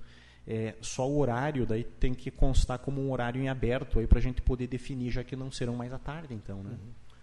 Bem ah. lembrado. Vamos fazer essa correção. Deixa a gente reforça ali o horário de A gente combina uh, horários posteriormente, talvez até, não sei se a sexta-feira é o melhor dia da semana, mas a gente é. tenta criar um cronograma, né? É, e levando em conta que nós temos nossas comissões permanentes também, também. eu acho que é o melhor adequado. Da minha parte seria isso. Desculpe qual foi o último requerimento, eu estava pensando nessa situação e não prestei atenção. Vou repetir novamente. Eu gostaria de solicitar o envio de ofício à Patran para que nos envie cópia de todos os expedientes que possuem inerentes ao lixo de Lagoa Vermelha, tanto relacionado ao aterro como à coleta. Data? Pode ser a partir da data mencionada, da 2012? 2012 para frente. Tá. Eu só quero fazer uma, uma ressalva que eu gostaria que constasse em ata. Tá? Eu sou favorável a, ao pedido, mas é muito importante, Gabriel, que a gente se atente para o objeto da nossa CLI. Uhum. Tá? Esses últimos requerimentos eles não perfazem o objeto e os documentos que nós recebemos eu provavelmente peça na próxima reunião um desentranhamento. Haja visto que o governo do prefeito Moacir Volpato e do prefeito Getúlio Serioli nesse momento não são investigados e o envio desses documentos aqui para casa, eles não se justificam. Na verdade, eu acredito que está prejudicado toda essa documentação, tá? Então, vou sugerir uma reunião para a gente separar o que é pertinente a essa CPI e o que, porventura, poderá ser aproveitado em uma próxima, se eventualmente for aberta. Uh, no caso que a gente está investigando, uh, o fato de ter uh, formalizado a terceirização da coleta de lixo foi pelo fato da extinção da CODES. Então, levando em conta tudo o porquê que foi extinto até o porquê que foi licitada uma nova empresa.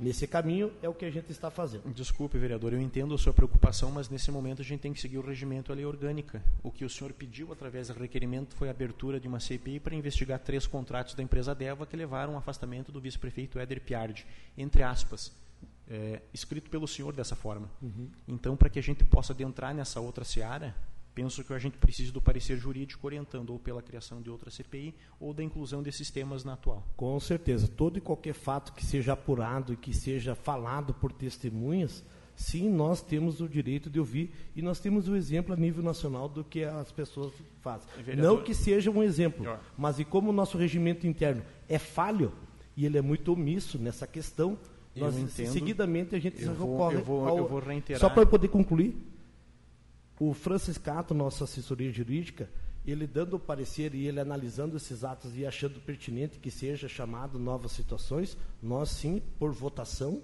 obviamente, uhum. a gente irá fazer a solicitação. Eu, eu vou, eu vou tentar uh, dar um exemplo didático para ver se a gente uh, fala a mesma língua, tá? Por que, que a CPI ela tem um objeto específico previsto no regimento?